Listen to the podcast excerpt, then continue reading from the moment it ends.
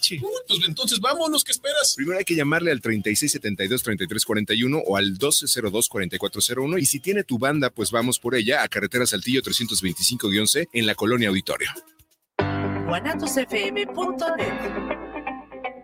Los comentarios vertidos en este medio de comunicación son de exclusiva responsabilidad de quienes las emiten y no representan necesariamente el pensamiento ni la línea de guanatosfm.net.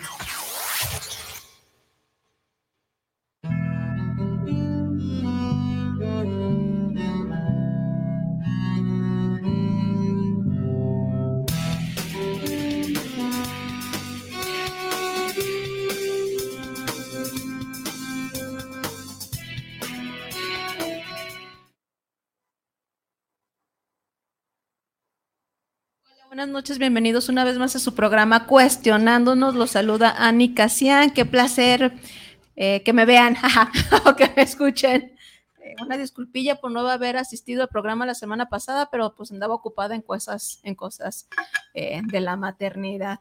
Orina, ¿cómo estás? Excelentemente bien, ya estoy lista para este, las preguntas incómodas. No, no decía nada, preguntas incómodas, no. Ya estoy súper lista, te agradezco un montón la invitación. Eh, ya voy a pedir titularidad en tu programa. Ya la este, tienes. Pobrecita de la gente que eh, nos escucha cada, cada viernes amablemente y nos ve. Eh, pero muchas gracias por la invitación. Siempre yo estoy dispuesta. Cuando me digan, yo vengo. Ya. salga temprano de la Que escuela. salgas, salgas temprano de, de la escuela. Ya eres parte de. Ya, ya la voy a Ya anunciar como parte oficial del programa. No, no es. Bueno, este. Luego hablamos de eso. luego, luego, luego. Y bueno, pues saludos a toda la gente que nos ve por la página del Facebook, cuestionando. Punto, no, cuestionando. Guión. Nos, ah, ya te lo sabes tú Pues mejor sí, que yo. Ahí está. Y para las personas que nos escuchan a través de Guanatos FM Network. Y el día de hoy traemos a un, pues ya es un amigo, ya lo consideramos amigo, Igualmente. colaborador de, de- de trabajo, esas personas que de repente eh, la vida te, te, te- te- te va dando sorpresas. ¿no? Y ha sido un placer conocerte y, colaborar contigo fuera de estos espacios. Platícanos cómo te llamas, a qué te dedicas, qué haces, antes de empezar con el tema que vamos a tratar de, de abordar. Ah, pues igualmente, eh, queridas, este, es un gusto estar aquí con ustedes y pues saludos a todos y todas las interlocutoras e interlocutores en este día, en este programa de radio. Mi nombre es Sebastián Silva y pues trabajo eh, en la Dirección de Cultura Guadalajara, dirigiendo un centro creativo que es parecido a un centro cultural y pues nos dedicamos a mm, diseñar, gestionar y desarrollar proyectos educativos, culturales y con perspectiva de sexo-género.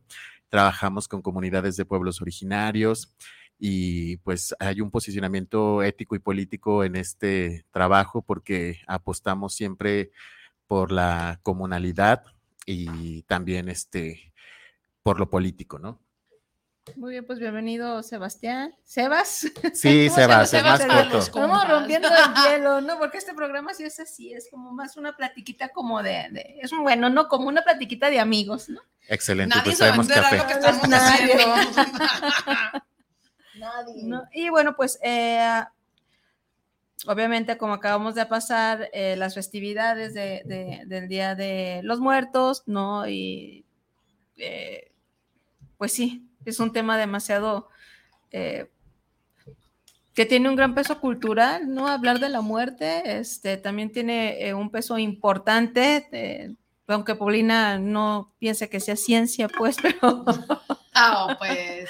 de ahí también sale como el tema de la tanatología, que tiene que ver también con, con la muerte, con los duelos, que tiene que ver también con, con rituales, que tiene que ver con muchas cosas y que tiene que ver con lo único certero que tenemos en la vida, que es la muerte, y que aún así eh, cuesta trabajo hablar de, de- de ella, pues vamos a tratar de durante este tiempo a hablar de la muerte en diferentes culturas, ¿no? Y digo, nosotros los mexicanos nos caracterizamos, ¿no? O por festejar el día de una, bueno, no sé, conmemorar, festejar, no sé cómo se diga, cómo se dice, porque pareciera ser un festejo realmente. Sí, es un festejo. ¿no? Yo también estoy de acuerdo y pues es también algo pues que ha impactado mucho a la gente de otros países, incluso pues a nosotros no deja de impactarnos esta celebración de ver ahora las iglesias, esta nueva idea de que cubran las iglesias de Cempasúchil, eh, que encuentres cráneos también dentro de ellas y que pues eh, traigamos a colación todos esos recuerdos de las personas que amamos o de las personas que eh, se cruzaron en algún momento en nuestras vidas. Entonces, y todo el humor que está cargado alrededor de la muerte, ¿no?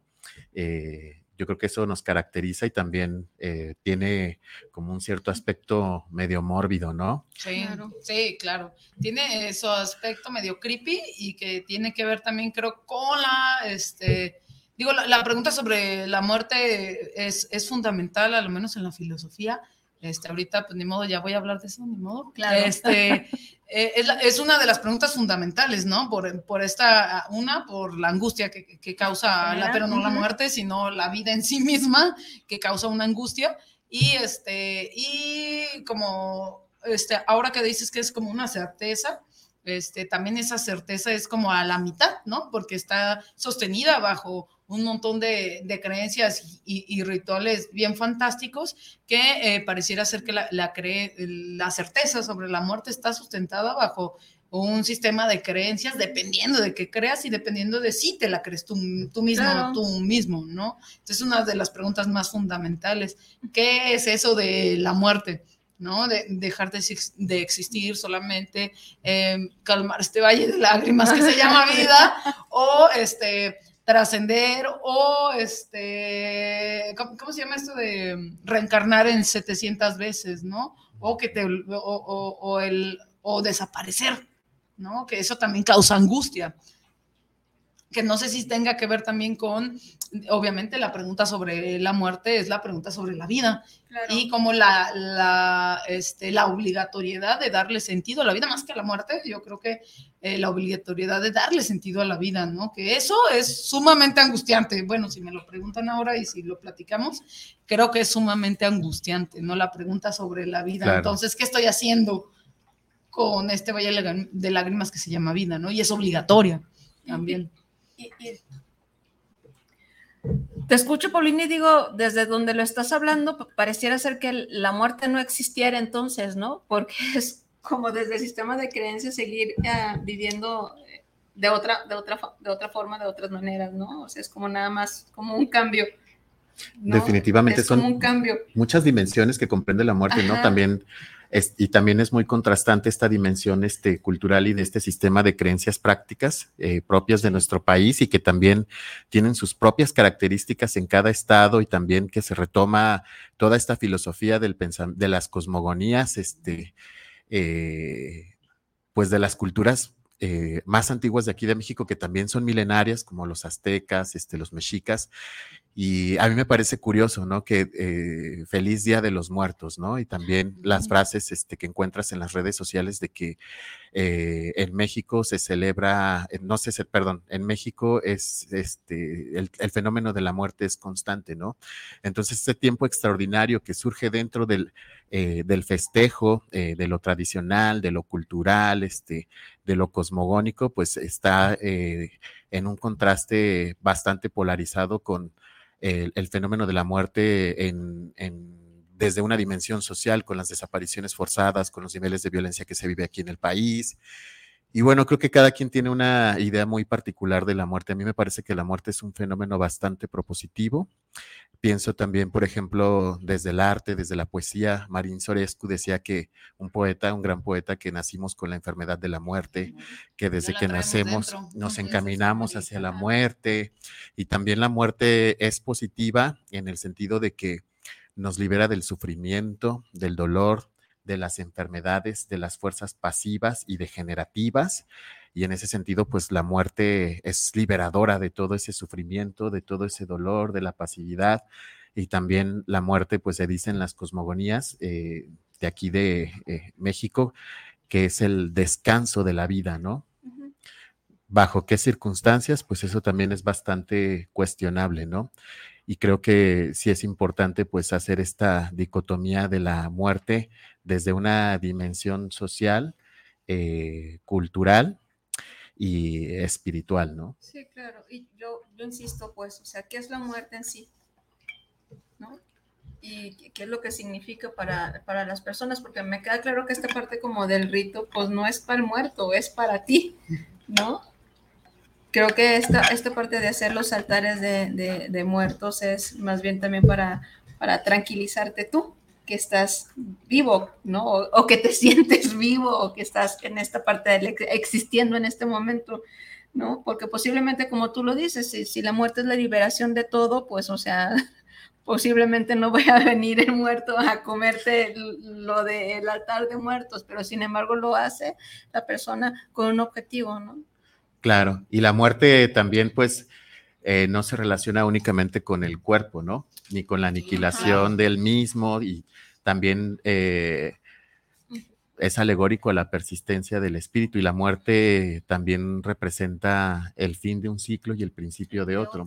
Y la muerte pues está constante, Ese, esa idea, esa noción de la muerte está presente en muchos aspectos de la vida, ¿no? En los cambios que está relacionado bastante ese significado con la carta del tarot, uh -huh. de la muerte que representa los cambios. Entonces, claro. También es irresistible y esa, eh, eh, eh, ese fenómeno de lo irresistible, pues también nos obliga y nos lleva a explorar otros senderos, ¿no? Nada cesa, todo continúa. Y como diría Inkraman Taki, aprende a morir y aprenderás a vivir.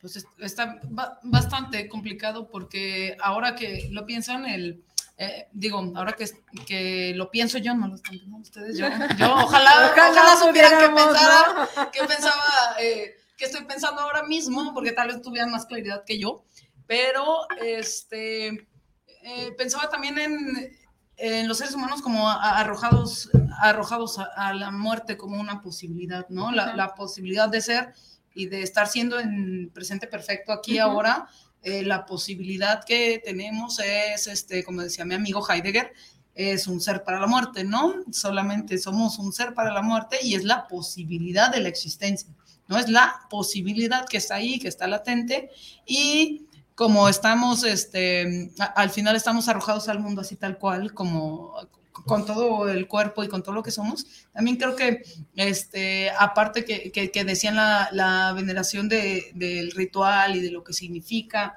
este, eh, las posibilidades de, de trascendencia tal vez, o las posibilidades de, este, de ser otro que no estamos aquí ahora, pero el cuerpo también es muy importante en la muerte.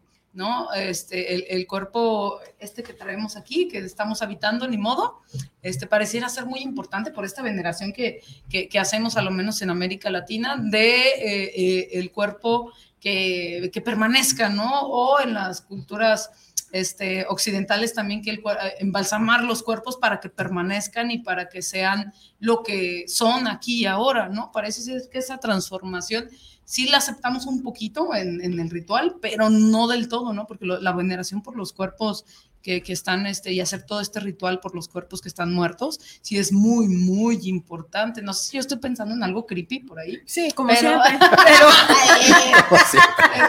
ya acostumbrados. ¿Cómo te explico, querida? No, pero yo creo que también tiene que ver con una idea un poco judio-cristiana, ¿no? Porque por ahí dicen que que Dios levantará vivos y a muertos, pero que no, o sea, si, si te creman, pues no. ah, ¿Qué no? va a levantar el men? Ajá, pues polvo, ¿no? Entonces, este, por ahí también tiene como que ver como esos tintes religiosos en el que la persona dice, pues no, pues que me entierren para cuando venga el juicio final, pues que se levanten mis huesitos, ¿no? O también tiene que ver con que este, tener un lugar donde ¿no? Que es cuando hablamos como de, de, muertes por, o de desaparición, ¿no? Lo, lo que se sufre, no por no tener dónde. Sí, no, sí la no angustia saber, que hay ajá, en, todo, en, ¿no? en, toda esa circunstancia, ¿no? Que, que, quedan como aspectos muy abiertos en relación al cuerpo. Si no hay un cuerpo, o sea, queda como ese asunto inconcluso, no hay un ritual que te pueda sí. como decir, este, como, como, eh, como el sepelio que te ayuda para establecer esta parte del duelo, cualquiera que sea la religión o la creencia, ¿no? Sino que todo este tipo de rituales para despedirte del otro te, te, te ayuda a llevar este proceso de duelo. Pero cuando no hay, ¿no? Claro, es súper presente la materialidad y también ese binomio de lo material y lo inmaterial, ¿no? De lo etéreo y de lo presente Y eh, bueno, pues creo que también pues el fenómeno de la muerte pues es un símbolo universal, ¿no? Es un arquetipo que marca la vida de eh, todos los seres humanos y pues también hay toda una, una, serie de significados, ¿no? Yo pensaba también aquí particularmente en México, de dónde viene la tradición y cómo se celebra, cómo se ha sincretizado con eh, otras ideologías religiosas, este, eh, y, bueno, pues también que somos súper festivos y festivas, ¿no? Pues, Entonces es también como una manera de confrontación. Eh, muy auténtica, legítima de nuestra cultura, esta confrontación de la muerte y esta forma también de, eh, de mantenernos en contacto, ¿no? Este, con nuestros seres.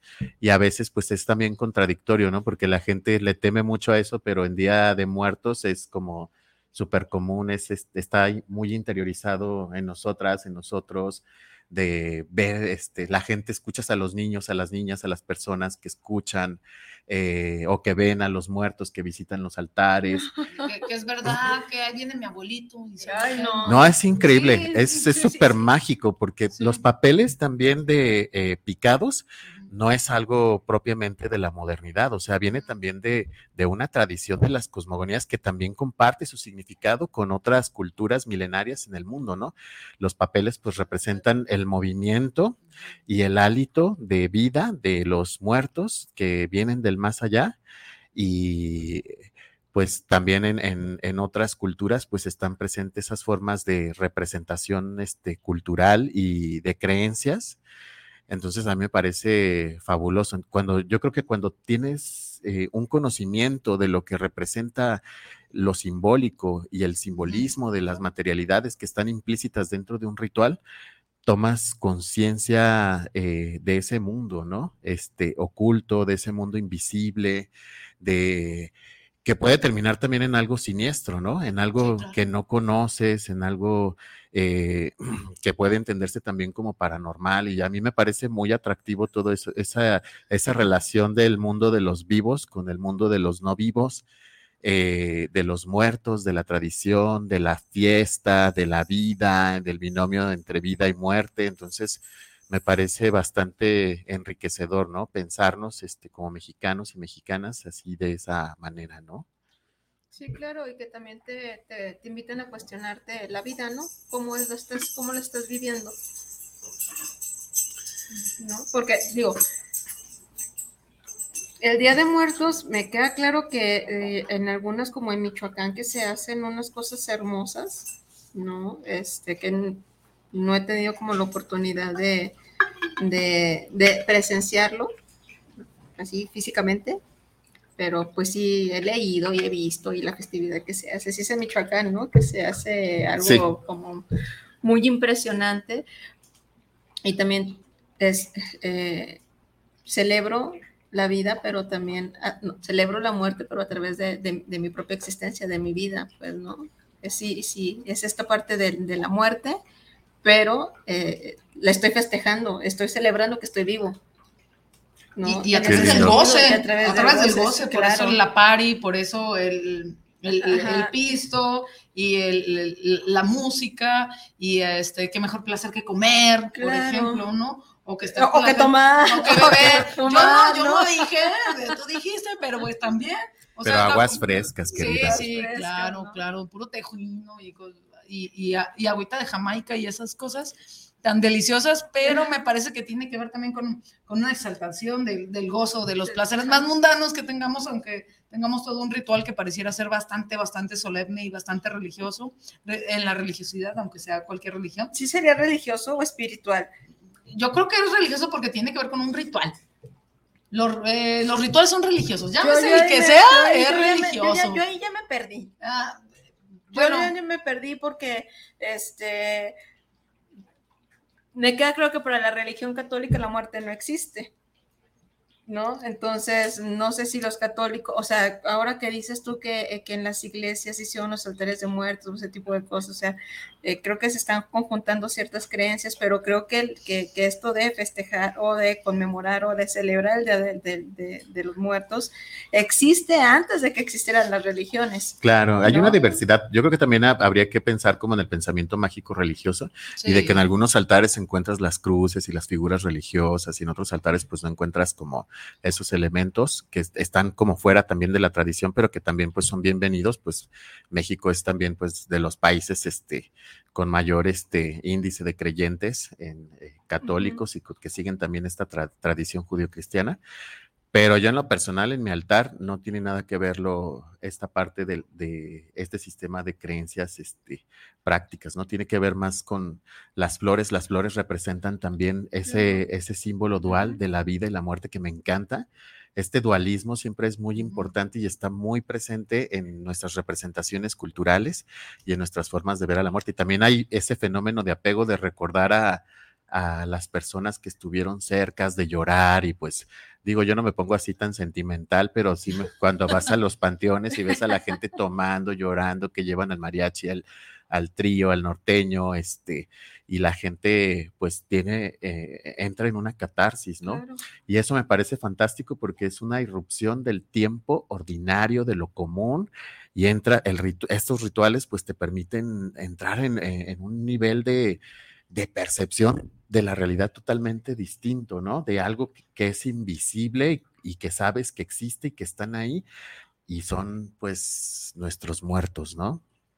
Y que es parte del ritual, por eso yo creo que si tiene, este, cualquier ritual necesariamente tiene una carga de religiosidad porque pasa del, de, de la acción al, al rito y luego a lo mítico.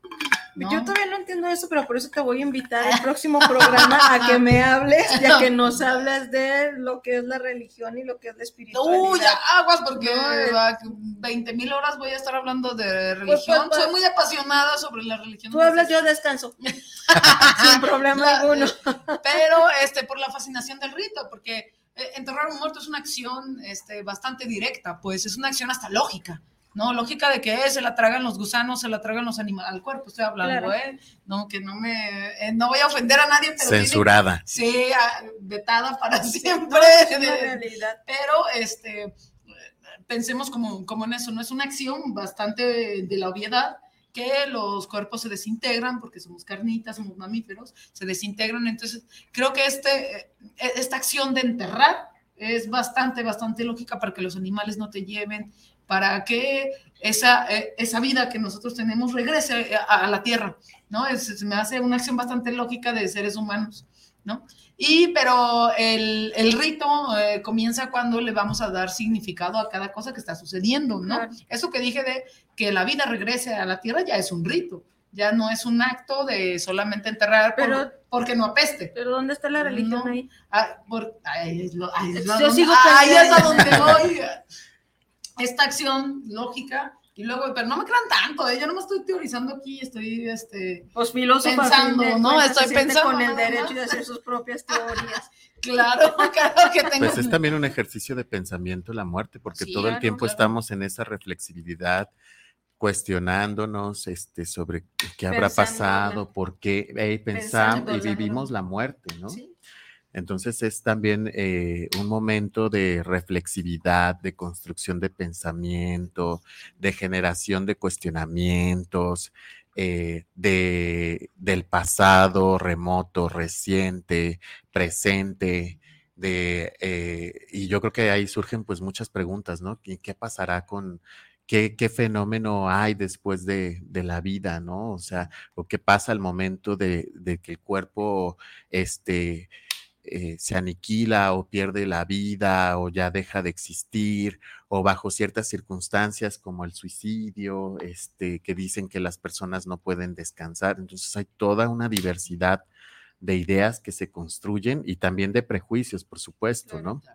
Entonces, eh, yo en, en, lo personal, pues a mí me parece un día, para mí es el día más importante de todo el año creo que eh, también eh, planteando es, es, esta idea del, de la vida y la muerte o de vivir o morir, pues es, es esta comunión, este, con la muerte, ¿no? Todo el tiempo estamos en esa comunión de, y más en este país y en otros donde hay mucha violencia, que no sabes eh, qué va a pasar si vas a regresar este, a casa. Entonces, yo creo que eso es muy interesante plantearlo, ver este cómo dialoga la realidad con la tradición y también con el cuerpo y lo etéreo y con este sistema de creencias prácticas religiosas, con el pensamiento mágico religioso, de si existe Dios o no existe Dios en mis creencias, porque hay gente también pues que tiene mm, muy firmes esas convicciones este, sobre lo, lo, religioso y pues últimamente he visto que hay este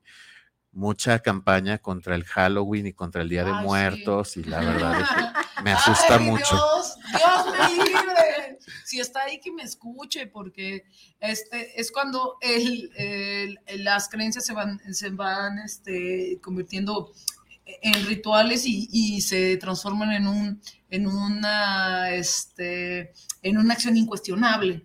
¿no? La, la, religiosidad siempre es incuestionable, no aguanta la pregunta de por qué existe, ¿no? Hasta pareciera un ejercicio ocioso, yo, si me lo preguntan, preguntaron si Dios existe, ¿no? Preguntarle la cena de Navidad a tu abuelita si el, no, que si Dios existe, ¿no? Pareciera ser como algo ocioso, porque no, no, no aguanta la pregunta hasta allá, ¿no? Sino que está basado en el ritual y en, la, y en las creencias, ¿no? Y es cuando se... Y no, y no creencia en el mal sentido, pues, sino todo lo contrario, en las cosas que nos dan certeza, ¿no? Saber que existe este otro mundo de, de los muertos más de, de, de, lo que estamos ahora, parece ser que estamos este, con alguna certeza que estamos en esta mesa, ¿no? Pareciera ser que es algo certero, ¿no? Y este, tener otra certeza después de, causa, de haber tenido una transformación tan importante como la, como la estás mencionando, mencionando hace un momento, de este, es una transformación completa, ¿no? Si pensamos en la muerte así como un cambio de algo, este, el ritual y la creencia, pues da un cierto tipo de certeza, ¿no? Y es entonces cuando se convierte en un pensamiento mítico. Bueno, a mí me lo parece que es un pensamiento bastante, bastante lógico, ¿no? Pensar en, en el mundo de los muertos y pensar en, eh, en, los dioses y diosas más poderosos que nos van a dar la chance de vivir en otro momento, de seguir viviendo esto que se llama vida o lo que se llame, se me hace un pensamiento bastante, bastante lógico para cualquiera, ¿no? Que estemos viviendo aquí y ahora, pero también te aleja de tu propia esencia, ¿no? Porque pues yo estaba revisando eh, en este año justamente pues toda esa historia, este, de esa cosmogonía del viaje al Mictlán y oh, todo, y de y de repente pues también estas ideologías son pues se convierten en una en, en, una masificación de pensamiento no y también dónde está lo que uno eh, siente en su cuerpo lo que uno imagina no lo que uno sueña su propia experiencia en, en, que cómo se sitúa eso con este día no y hay que liberarnos también de eso no yo creo que la creatividad la imaginación las sensaciones este las formas en que el cuerpo percibe este, nuestra mente, nuestra percepción en sí misma, la mente encarnada, es importante ver qué pasa ahí, ¿no? O sea, cómo lo podemos interpretar, aunque sea de una manera muy subjetiva, imaginaria, este, cómo, cómo lo podemos interpretar a un nivel personal. Yo de repente eh, soy muy romántico con esa idea, ¿no? Entonces, pues no pongo el super mega altar, lo pongo en otro espacio y todo porque me gusta más que compartirlo en, en, en, lo colectivo y ver también cómo la gente se suma en la construcción de un altar que pues en este año, por ejemplo, en el Centro Cultural, pues me parecía que el altar era como un barco pirata, ¿no? Por el cráneo gigante y todo. Y pues llegó un momento en que me conecté con eso y empecé a imaginar qué pasaba o qué podía pasar y me dejé llevar por mi propia imaginación, ¿no? Y el altar estuvo dedicado a Toledo, eh, Francisco Toledo, un artista oaxaqueño que fue activista, que, o sea, una persona súper admirable, ¿no? Y pensaba yo también en, en, la muerte, pero desde una perspectiva política, ¿no? De la gente que lucha y está dispuesta a dar la vida, este, por la libertad, ¿no? Por el bienestar en común, ¿no? Que eso tiene también, este, pues mucho sentido, ¿no? Y es inspirador. Y también ya llegué en la noche a mi casa y pues me estaba tomando mi cafecito con mezcal y este. No, pues imaginaste más cosas. Sí, no, pues me acosté y conecté con mis familiares, este, con mis amigas, mis amigos que ya no se encuentran en este plano material capitalista insoportable. ojalá le estén pasando mejor que nosotros. Sí, definitivamente. Ojalá, ojalá. Y pensaba en, eso, ¿no? ¿Cuál era, qué, qué, qué, susceptibilidad podía tener mi imaginación y cómo, cómo podía yo comunicarme con, eh, con esas personas que, que, aún sigo amando en vida, ¿no? Eh, y, a lo mejor puede ser una locura, ¿no? Todo lo que está fuera del canon o de la estructura es una locura y es mal visto, ¿no? Yo me puse a platicar con los muertos, pero también no es algo eh, propio de mí. La gente habla con los muertos y todo el tiempo está en, esa, en esa comunión con la muerte. Entonces a mí eso me parece fascinante porque en otros lugares o incluso también aquí en, en el país hay gente que le tiene un temor este, inminente a la muerte, ¿no? Y a veces, y todos pasamos, todos y todas pasamos por eso. Y también llega un momento que digo, ay, digo, pues ya tengo tantos años, ¿cómo iré a morir, no? ya, está cerca. Y yo en la precariedad y en la explotación laboral. y espérate, es Latinoamérica. Y siendo mujer, pues la sientes más aquí, ¿no? o un día que, que haga guacamole y se me olvide quitarle los huesos y adiós, mundo cruel del aguacate. yo eh, tengo esa sensación cuando este, estoy limpiando mi casa y abro una caguamita y el cloro. Entonces digo, algún día me voy a equivocar, güey. Algún día voy a tomarle al cloro y ya valió. Entonces esa sensación de la muerte ahí está. sé que es algo pendejo, Por eso ya no tomo caribes porque me confundo con el, ya me confundí con el fabuloso. con el fabuloso de la banda. De Rocío de Verano. puede llegar a pasar. Bueno, no me ha pasado, no, no, no me ha pasado eso. Pero bueno, este, me ha pasado que yo sí me comí un hueso de ciruela, hablando de huesos. Estaba yo muy pequeña, era muy, muy, muy pequeña y pues, casi no la, no, no la libro. También estoy aquí porque pues, Dios me quiere tener. Se me hace que sí. ¿eh? Sí, nací con doble cordón umbilical, así ya. Tú sí no querías vivir Yo sí no quería ¿eh? vivir, pero pues aquí me tienen, ¿no? y ahora pues espero que me tengan hasta los 100 por mi victoria, ¿no? Por mi chiquilla. Pero, este, duré mucho tiempo con miedo a comer. No, era de, eh, no comía ciertos quesos porque eran unos, o, carne, de que masticas un poco de carne y el pellejo se le queda atorado en una muela. Yo, yo, yo para todo sentía que me estaba ahogando. O sea, siempre así de, me, me quedó como ese miedo a, a, morirme. No, volver a respirar. asfixiada, ¿no? De ese evento traumático que tuve cuando estaba pequeña, ¿no? Ay, sí, qué horrible. Este, fue horrible y, mucho tiempo que no, que no caía en cuenta, pues, ¿no? Que me daba miedo comer. Había alimentos en específico que no comía porque sentía que se me atoraban, o sea, como un, que, un pedazo de queso, ¿no? Que se te queda pegado en una muela y una tira acá, cosas así por el estilo que, que mucha gente igual ni lo puede pasar y no pasa nada, ¿no? O sea, pues con un trago de agua o, ¿no? o, o este, de ver como loca a mi hija cuando de repente empezaba ella a comer y yo así, ¿no? O sea, me le quedaba viendo fijamente de que no se le fuera a ahogar algo, ya, ya con el dedo así, ¿no? O sea, pero tenía que ver con eso, ¿no? Porque la muerte en aquel momento sí, pues sí está, sí, sí llega, casi llega, ¿no? Si no es por mi papá que estaba ahí en, en, en la casa y que supo qué hacer o cómo auxiliarme, yo recuerdo que haber tenido como unos de 5 o 7 años y pasarte un hueso de ciruela, o sea, que se te atora del hueso de ciruela. Era la primera vez que comí ciruela y decía, nada, niña pendeja. Pues sí, yo no sabía. Ay, no sé, tan dura. No, o sea, sí puedes decir eso. Era una niña y yo, era la primera vez que comía una ciruela y yo pregunté, pues, ¿y esto qué, qué pedo? O sea, se pasa. Y estaba con unos hermanitos que eran como muy mis amigos y entre ellos estaban platicando y se dijeron sí, entonces yo entendí ese sí literal y pues me lo pasé y, y no podía respirar y no podía respirar y tuve que, que, salir de esa casa, subir unas escaleras enormes con el poco oxígeno que tenía, no podía hablar, o sea, fue una sensación súper fea. Que yo digo, no, no, o sea, no, no, no me quiero morir así.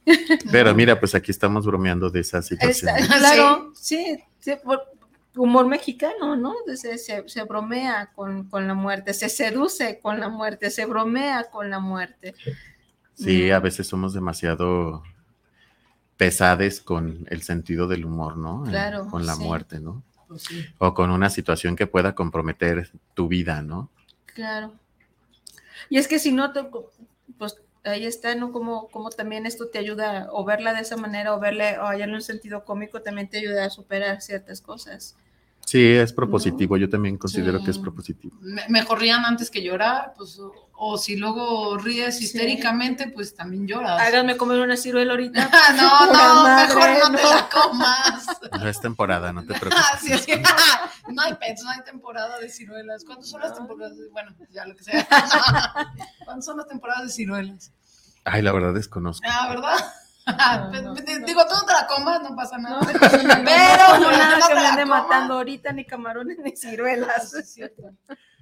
Pero sí, también, o sea, el chiste es súper, súper parte de este, calmar la angustia sobre la existencia, ¿no? Por eso creo que, eh, en, bueno, al menos en México, no sé si todo Latinoamérica, pero sí ha- ha- hacemos chistes sobre lo que es angustiante y lo que es cruel, ¿no? Aunque, eh, y este festejo que decías al, principio que tiene que ver con, con la muerte y que con eh, en México la tenemos aquí rodando la cabeza a todas horas, ¿no?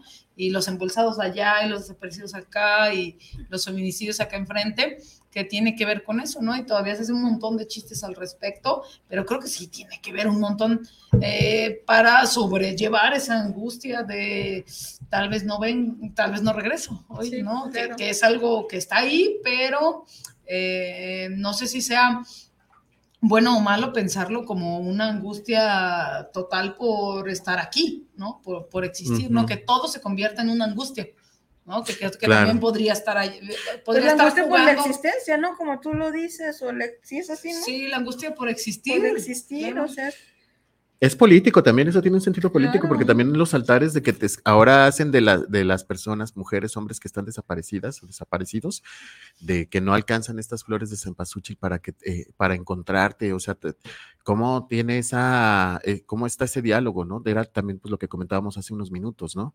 Cómo se dialoga con la tradición y la realidad social, ¿no?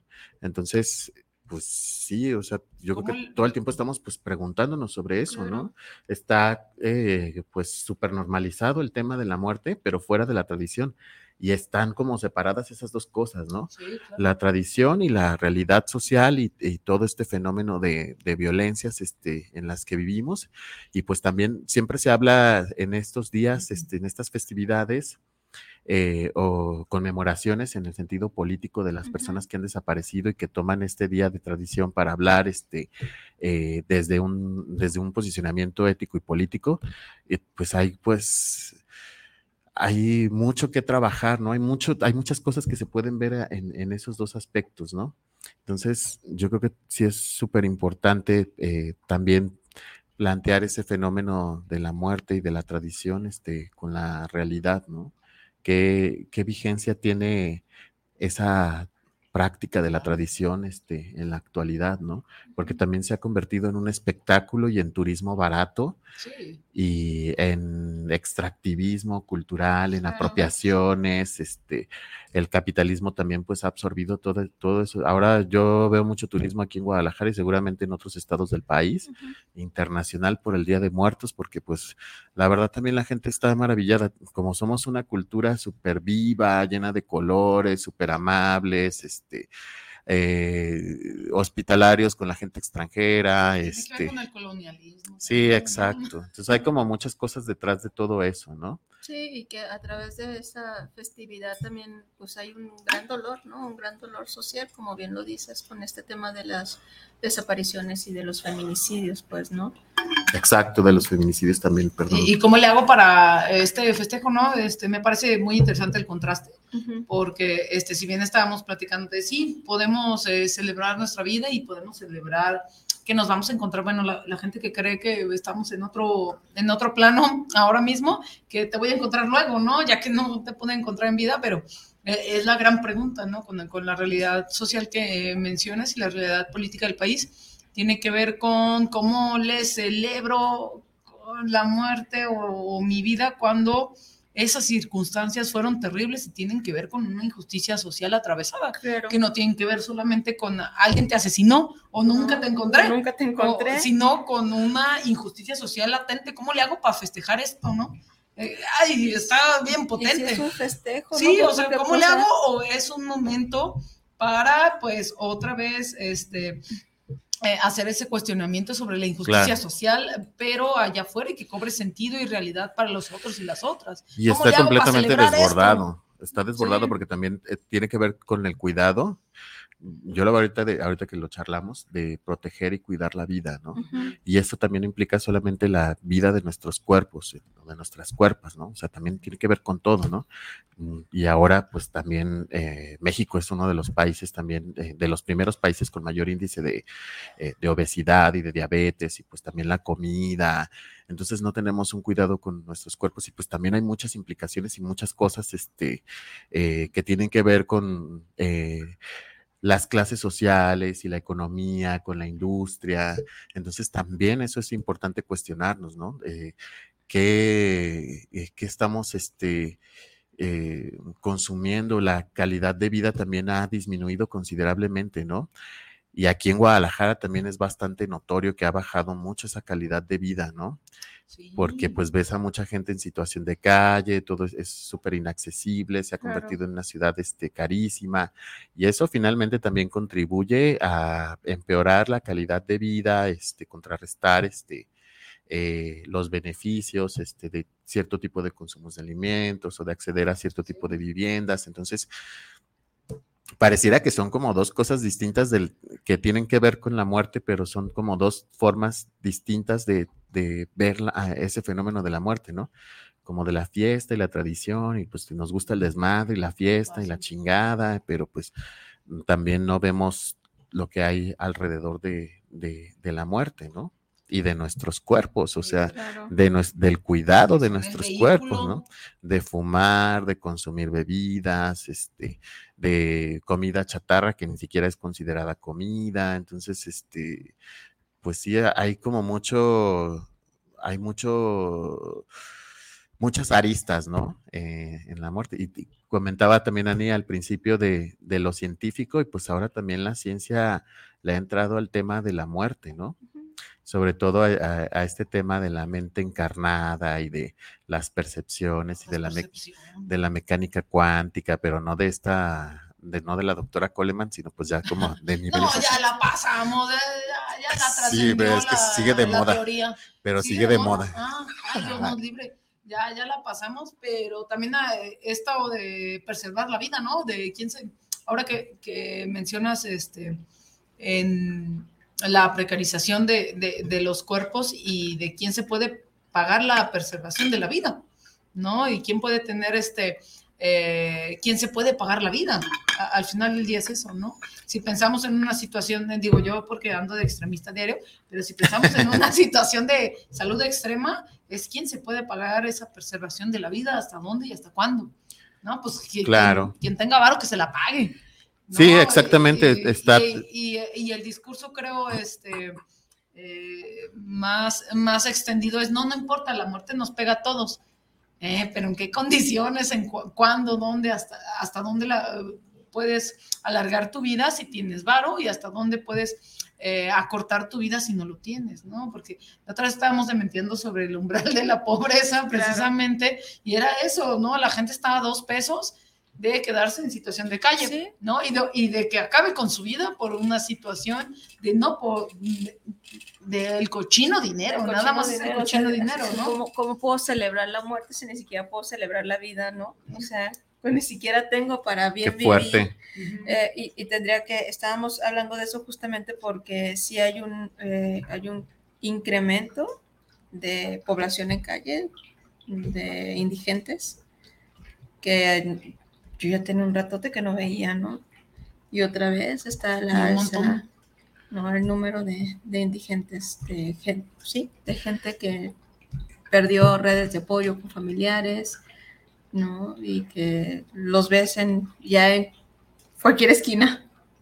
Bueno, y también es, eh, si hablamos como también desde esta perspectiva filosófica, pues la mayor parte de la gente está muerta en vida, ¿no? Son muertos sin tumba. Y también pues nos encontramos en el último segundo de vida del planeta que la gente puede decir, al- a, lo mejor algunos interlocutores o interlocutoras del programa del día de hoy, así, ay, no, pues siempre nos dicen que se va a acabar el mundo, que Y porque el no calentamiento global y que... Pero pues es cierto, o sea, ahorita estamos en una crisis de recursos hídricos, este, hemos visto pues toda esta problemática tan drástica y tan radical que hay. Yo también a veces digo, ay, yo lo veía desde niño, ¿no? O sea, dije, y yo, se están agotando los recursos y ya después dije, ay, no, creo que no soy normal, ¿no? O sea, estoy creo que estoy pensando en otra cosa. muy exagerado. Y también yo creo que este se, se, se, conmemora, se festeja, no sé cómo se diga, no sé si sea un festejo todavía, lo, lo dudo, eh, después de, de tres años de pandemia donde este, pues fallece demasiada gente, entonces con, como con más ganas, este, este, este año hay como más altares de muertos, este, como que, que, retoma otro, otro, otro simbolismo, pues, ¿no? y, la, y, las situaciones, ¿no? Que ya nunca, un día entraron al hospital y nunca los volviste a ver, ¿no? Claro. Y creo que también es este lo que te podría regresar ese no despedir. No despedirte. Es una situación bastante bastante similar con, la, eh, con las situaciones de violencia, no, no, no pude, entonces ahorita le doy con todo, ¿no? Y que, y que también, no sé, y, y, y, vuelvo a este tema de los altares de muertos, porque me tocó ver altares donde eran tres, cuatro, cinco miembros, ¿no? Que están ahí por COVID, ¿no? Y que el altar es para las personas que murieron de, de COVID eh, de una, en una familia, ¿no?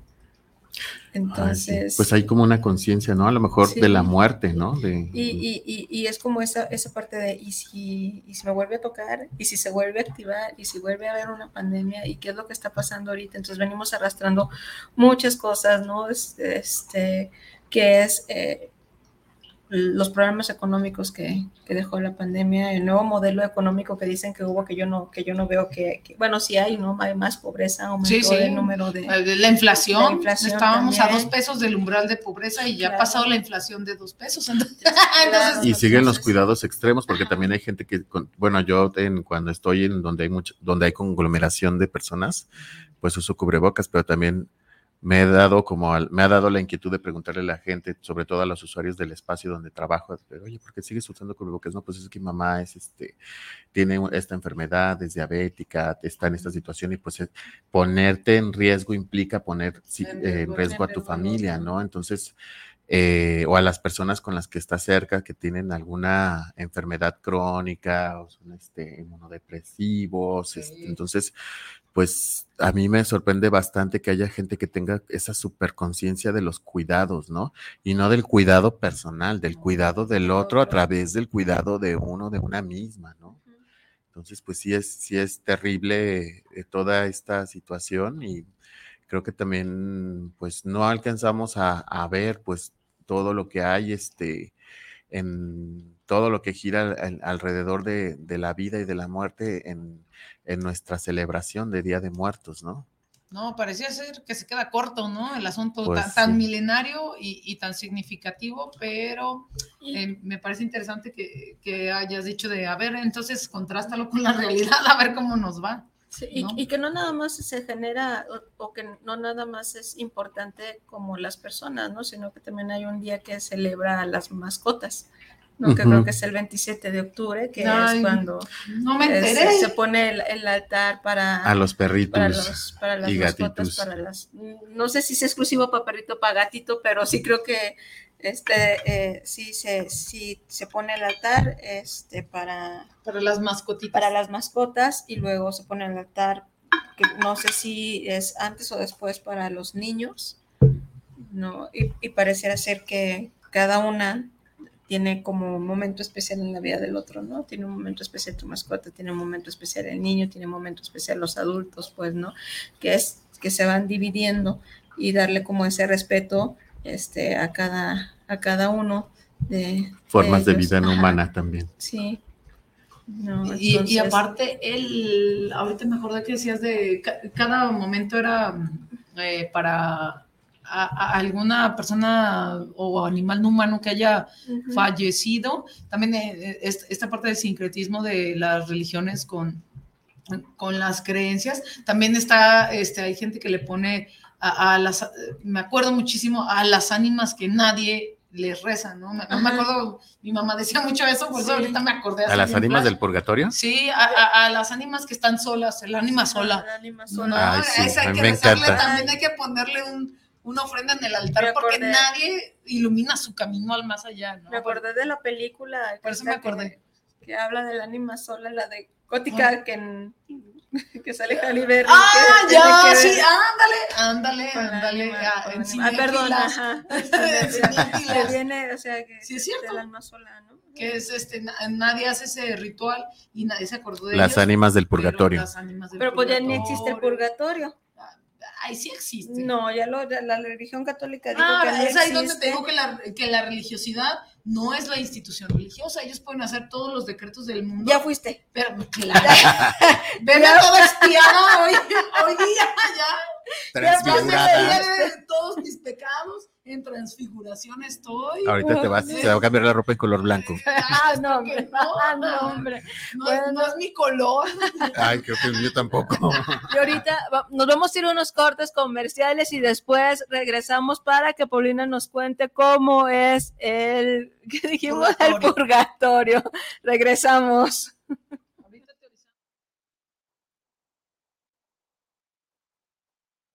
En la hora nacional platicamos con Alejandro González Iñárritu en el Festival Internacional de Cine de Morelia. Nos visita Paco Ignacio Taibo y nuestra booktuber Dana. En la música, la madre de todas las bandas, la banda El Recodo. Y tendremos toda la información sobre el Festival Internacional del Globo en León. Somos sus amigos Fernanda Tapia. Y Sergio Bonilla. Los esperamos en la hora nacional. Esta es una producción de RTC de la Secretaría de Gobernación. Gobierno de México.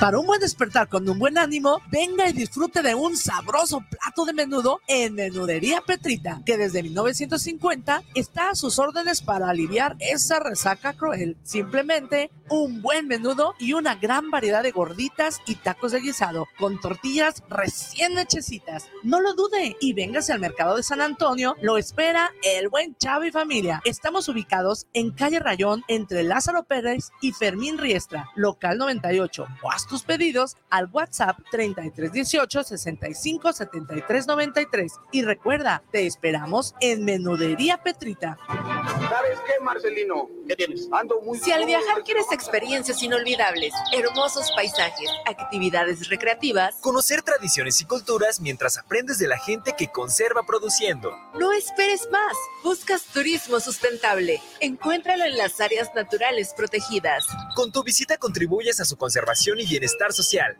ambiental y económico de las comunidades que las habitan. Vive la experiencia. Haz la diferencia. Comisión Nacional de Áreas Naturales Protegidas. Gobierno de México. Viviendo lo Divino, un programa donde encontrarás herramientas e información para tu desarrollo personal y espiritual. Nueva emisión los miércoles a las 9 de la noche en guanatosfm.net y la fanpage de Tocando lo Divino. Este próximo domingo 30 de octubre dile adiós al horario de verano. Para asegurar el bienestar y cuidar la salud de la ciudadanía, el Gobierno de México presentó una propuesta que fue aprobada para eliminar el horario de verano en la República Mexicana. Recuerda, La noche del sábado 29 de octubre, atrasa una hora tu reloj por última vez antes de irte a dormir y dile adiós al horario de verano. no aplica para la franja fronteriza norte ni los estados de Sonora y Quintana Roo. Secretaría de Energía. Gobierno de México.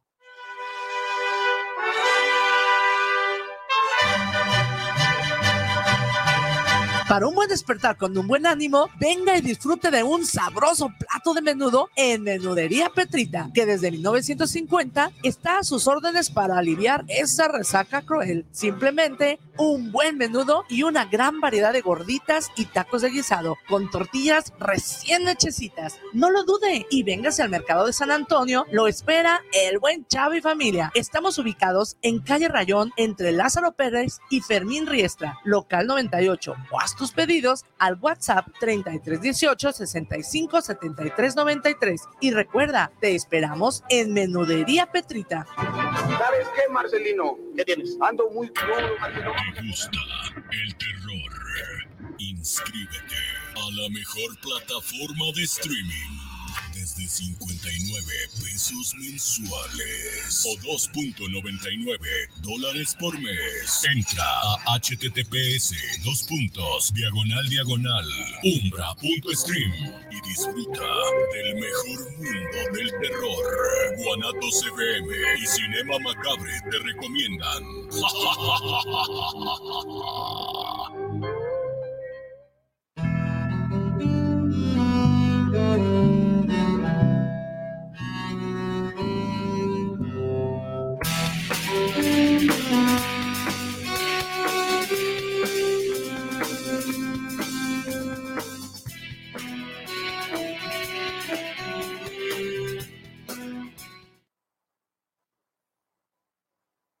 Pues ya estamos regreso eso.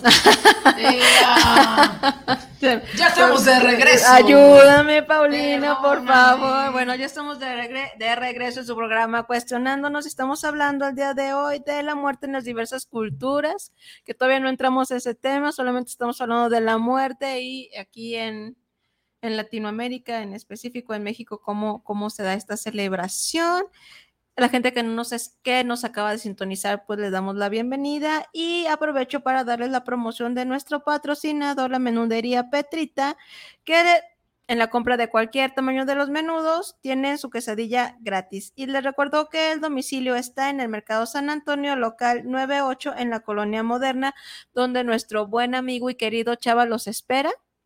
Esta promoción tiene una vigencia a partir de mañana hasta el próximo viernes. Así es que por ahí, chaval, los espera para hacer, eh, para darles esta promoción. Solamente llegan y dicen que nos escucharon en el programa cuestionándonos. Y también aprovecho para mandarles saluditos a mis parientes que nos visitan, a mi tía Lupita Casiana, a su esposo, a mi tía Carolina, y espero que nos estén viendo. Pues continuamos. ¿De dónde nos visitan? Cuéntanos de California, qué chido. En International, ya. Claro.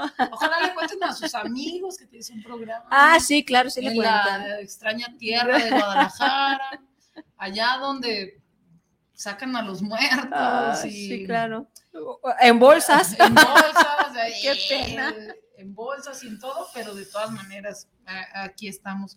Ya no me acuerdo Sí. qué íbamos a. De qué tu vuelta por el. Ah, es que, es que estaba pensando en, en- hablando de la religiosidad y, y de cómo también a, los chicos y a las chicas cuando, cuando somos bebés nos enseñan a- no sé si a tener esta festividad de, de- de la muerte, pero sí la tenemos muy, muy cercana, ¿no? Porque mi mamá me acuerdo que decía eso de las ánimas solas, ¿no? Que se van al purgatorio porque nadie reza por ellas y que, digo, mi mamá es católica, pues, pero este tiene que ver con eso, ¿no? Con el, con la religiosidad y con el rito que yo pueda ponerle una ofrenda a esa espíritu, alma, energía, no sé qué sea, Que no, que nadie le está haciendo esta pari que yo le estoy haciendo en mi altar, ¿no? A alguien más.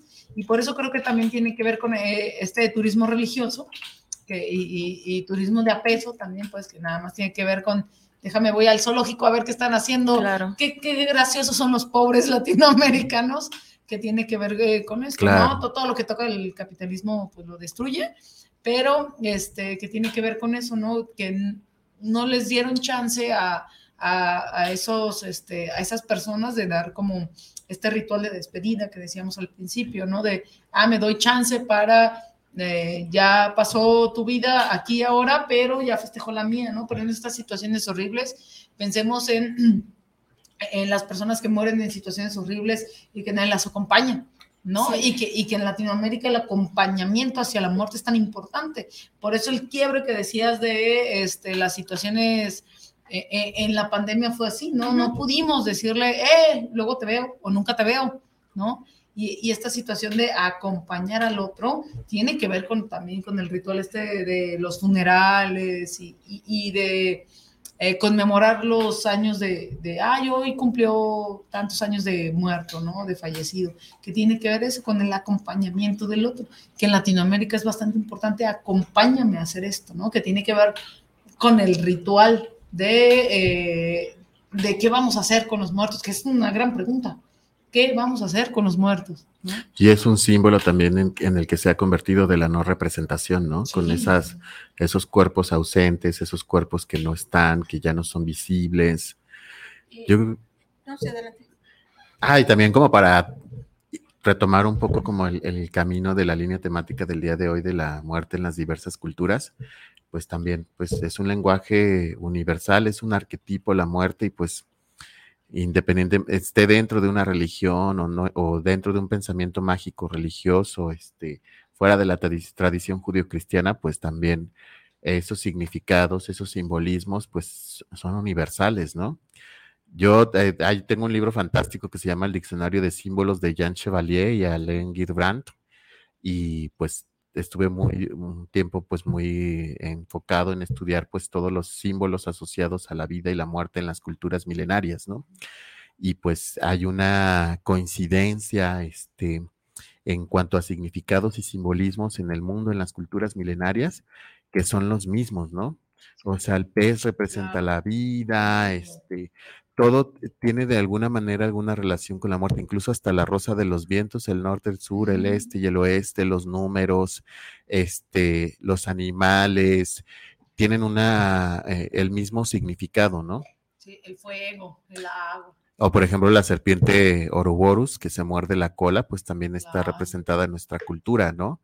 Con otro nombre y está ahí este, presente. A mí lo que me parece también... Em, importante eh, señalar, pues son los cuestionamientos de las personas que se hacen, todos estos cuestionamientos que giran alrededor de la vida y la muerte, de qué hay más allá de la vida, ¿no?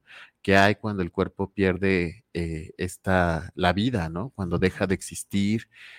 Y creo que también estas preguntas pues se convierten en, en una duda universal este, y en una falta de certeza y creo que le preocupa más la gente a veces a dónde más van, a dónde van a ir que eh, en sí este... Lo que están haciendo ahora mismo. Claro, sí está esa, eh, esa, esa polarización entre vivir y, morir, ¿no?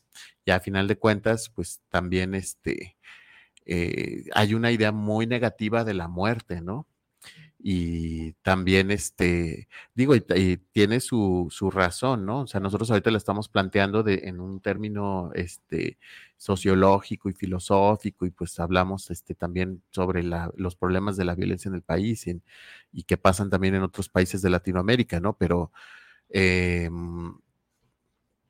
sí hay, este, un temor, y hay este, una normalización este, de la muerte a causa de, eh, de fenómenos este, eh, violentos, entonces, eh, coincidimos, ¿no? a lo mejor también los modos de violencia que existen aquí en, este país y en Latinoamérica, pues también no coinciden, por ejemplo, con las guerras que hay y pueden ver, y hay guerra también aquí, estamos en una guerra, pero en, otras este, circunstancias, con otro tipo de factores y a lo mejor hay como pues muchos puntos de encuentro, pero eh, estamos también en una guerra en este país y en este continente y también en Europa y también este, en Asia y en África y pues hay como está, y ahora que lo hablo veo esta imagen como de la, de la muerte, pero una muerte este, que no tiene que ver con una, eh, con una causa de la naturaleza de nuestra existencia, sino con una causa social, ¿no?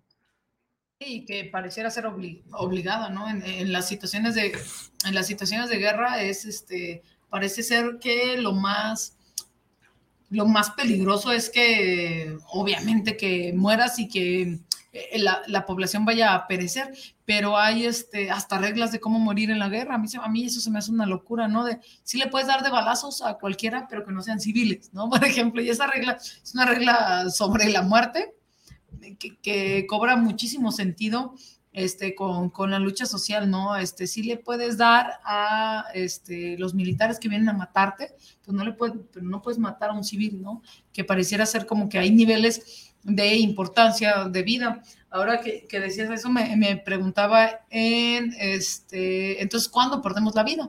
¿No? En, en situaciones, yo bien extremas siempre, en situaciones de enfermedad terrible, este, no sabemos hasta qué significa dejar de, morir, ¿no? ¿no? No hay muertes tan claras, digo, a mí me lo parece, pues no hay muertes tan claras como este, ya dejar de respirar, dejar que, eh, que el corazón ya no te latió nunca, que tu, tu actividad cerebral no funciona.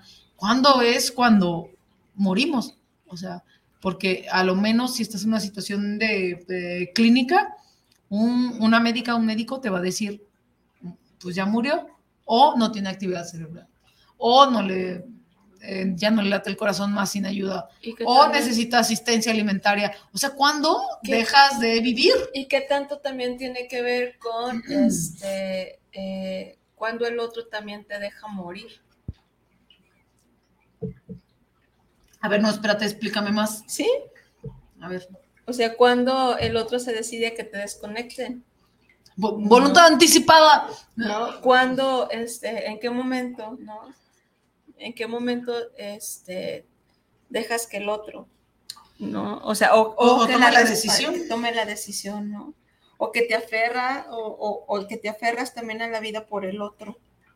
No, y lo que, y además el significado, o sea, pareciera ser que eh, en la clínica, digo, y ya voy a pensar en bioética, discúlpenme, no importa, pues pero en, este, en la clínica siempre se piensa como que lo que hay que preservar, o sea, lo más importante, o sea, bajo esta perspectiva, lo más importante es la vida, ¿no? Pero ahorita que, que, hemos estado platicando de, de, esto todo el tiempo, todo el rato, ahorita en estos minutos, este, habrá que preguntarnos si la vida es lo más importante.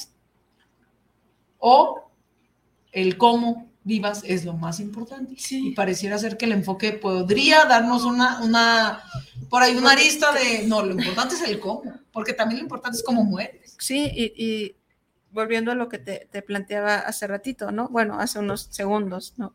O sea, ¿qué tanto eh, voy a hacer que el otro, que la vida del otro dependa de mi decisión, ¿no? Y justamente el día de hoy, en estos días, he estado platicando con personas que tienen a familiares enfermos y yo le, eh, me dicen, es que estamos haciendo todo lo posible. Y él, él quiere, o sea, la persona que está en esa situación, ¿no? Quiere, ¿qué quiere? Pero luego no se habla de eso. No, no se habla, o sea, y, y, entonces el otro se nulifica, ¿no? O sea, el, el, que está enfermo, el que está atravesando por esa situación, o sea, no le, no le han preguntado, ¿quieres continuar viviendo? Aunque a mí me duela. No, no pero y, y, no te cuento las historias de terror en, eh, eh, eh, en, el área clínica que tienen que ver con que el, el médico la médica ve como un triunfo mantener con vida a alguien. Y sin importar el encarnizamiento que puedan tener con el paciente, pero mientras que haya... Y es un triunfo personal. claro, ¿no? Y mientras que haya como esa última gotita de aliento de esperanza. Y sabe qué demonios se hace esté sufriendo, no, hágaselo. Sí, sí. ¿No? Entonces yo digo, ¿y, y qué quiere la persona, no? ¿Qué quiere? Pero por, eso es tan importante hablar con, con la gente que, como decía Chabelo, a quien más confianza le tengas. Sí, por eso es importante hablar de, de, estos temas, aunque sean potentes, aunque duelan, aunque cueste, eh, aunque sea difícil. Sí habrá que hablar de eh, esto es vivir, así tener 70 mil sondas por todos lados para poder continuar, porque ¿qué es vivir, no? Eh, en, en, en toda la historia, este médica occidental, lo más importante es que te este, lata el corazón.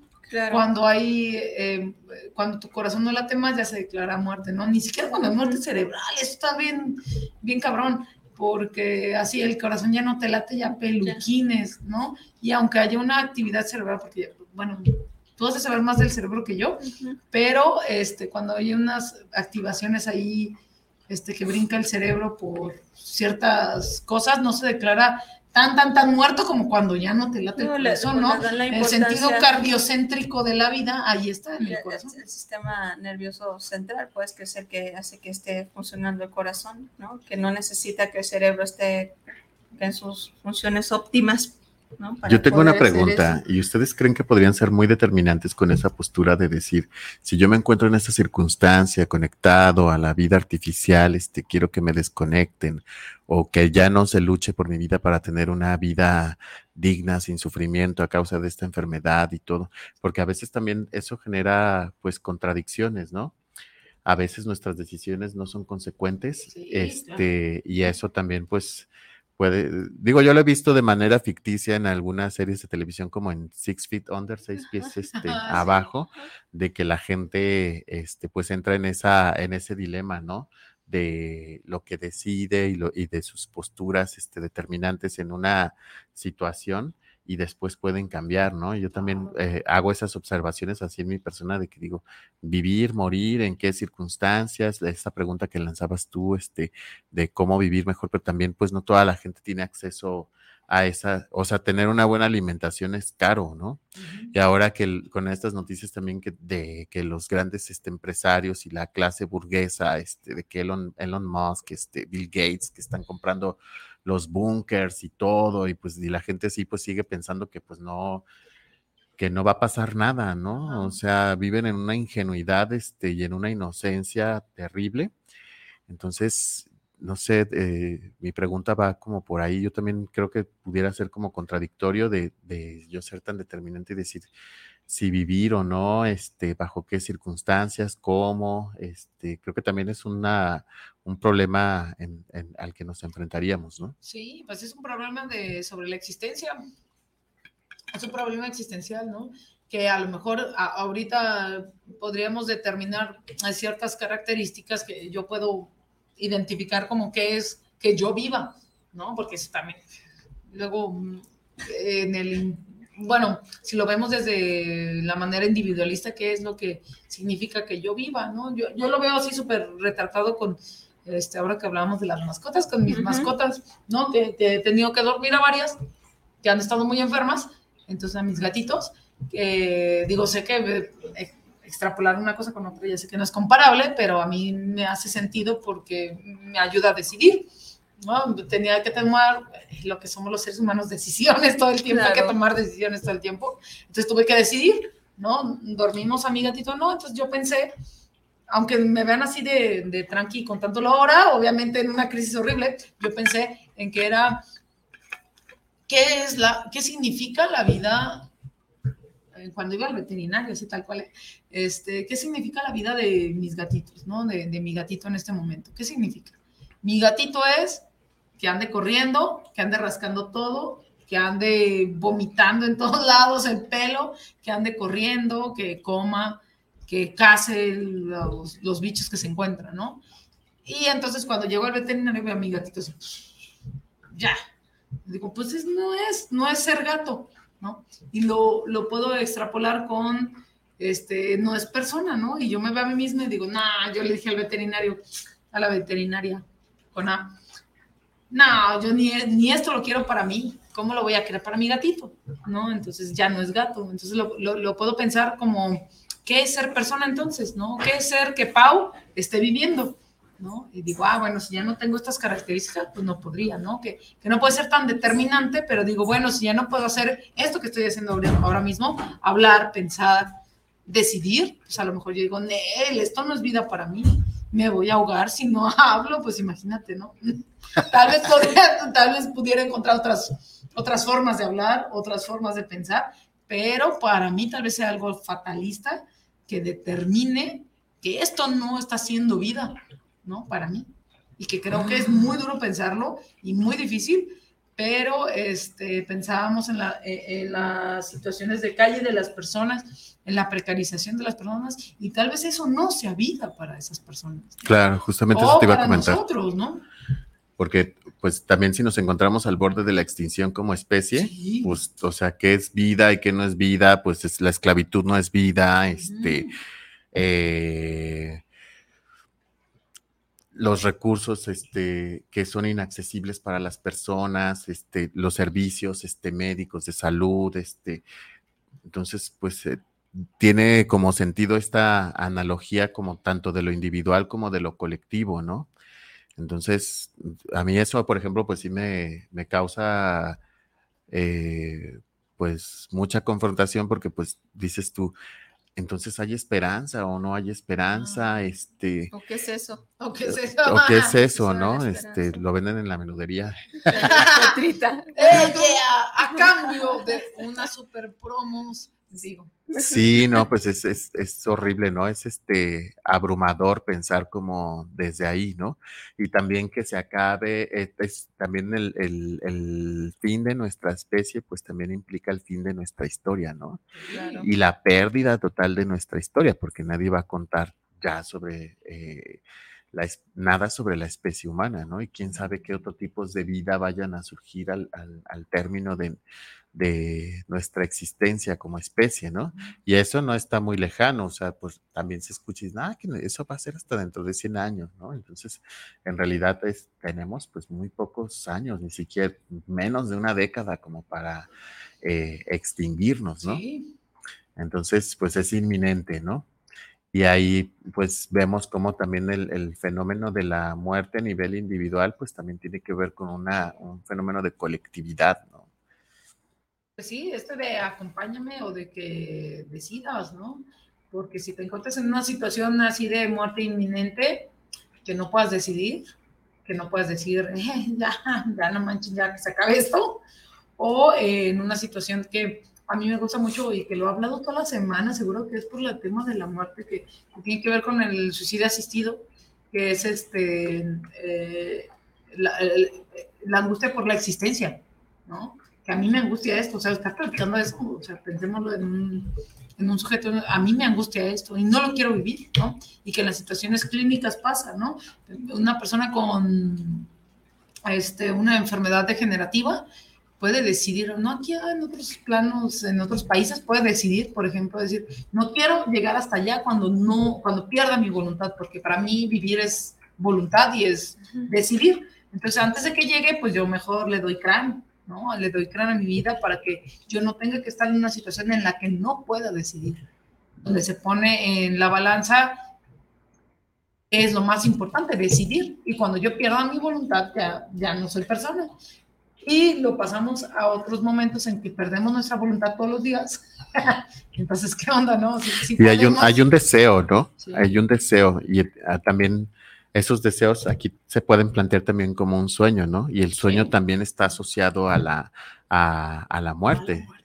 Entonces, y eso es eh, en cualquier este país, en cualquier cultura, pues tiene esa relación del, fíjate, no lo había pensado, me parece muy interesante eso del deseo y el sueño, cómo están este, tan relacionados esos dos, sobre todo en nuestra cultura, del el deseo puede entenderse más como un sueño, como un sueño, como soñar, como querer llegar este, a, culminar este, un deseo que en sí como un deseo eh, per se, ¿no? sí, sí, y, como que lo pienso. Ah, pero también hay un miedo.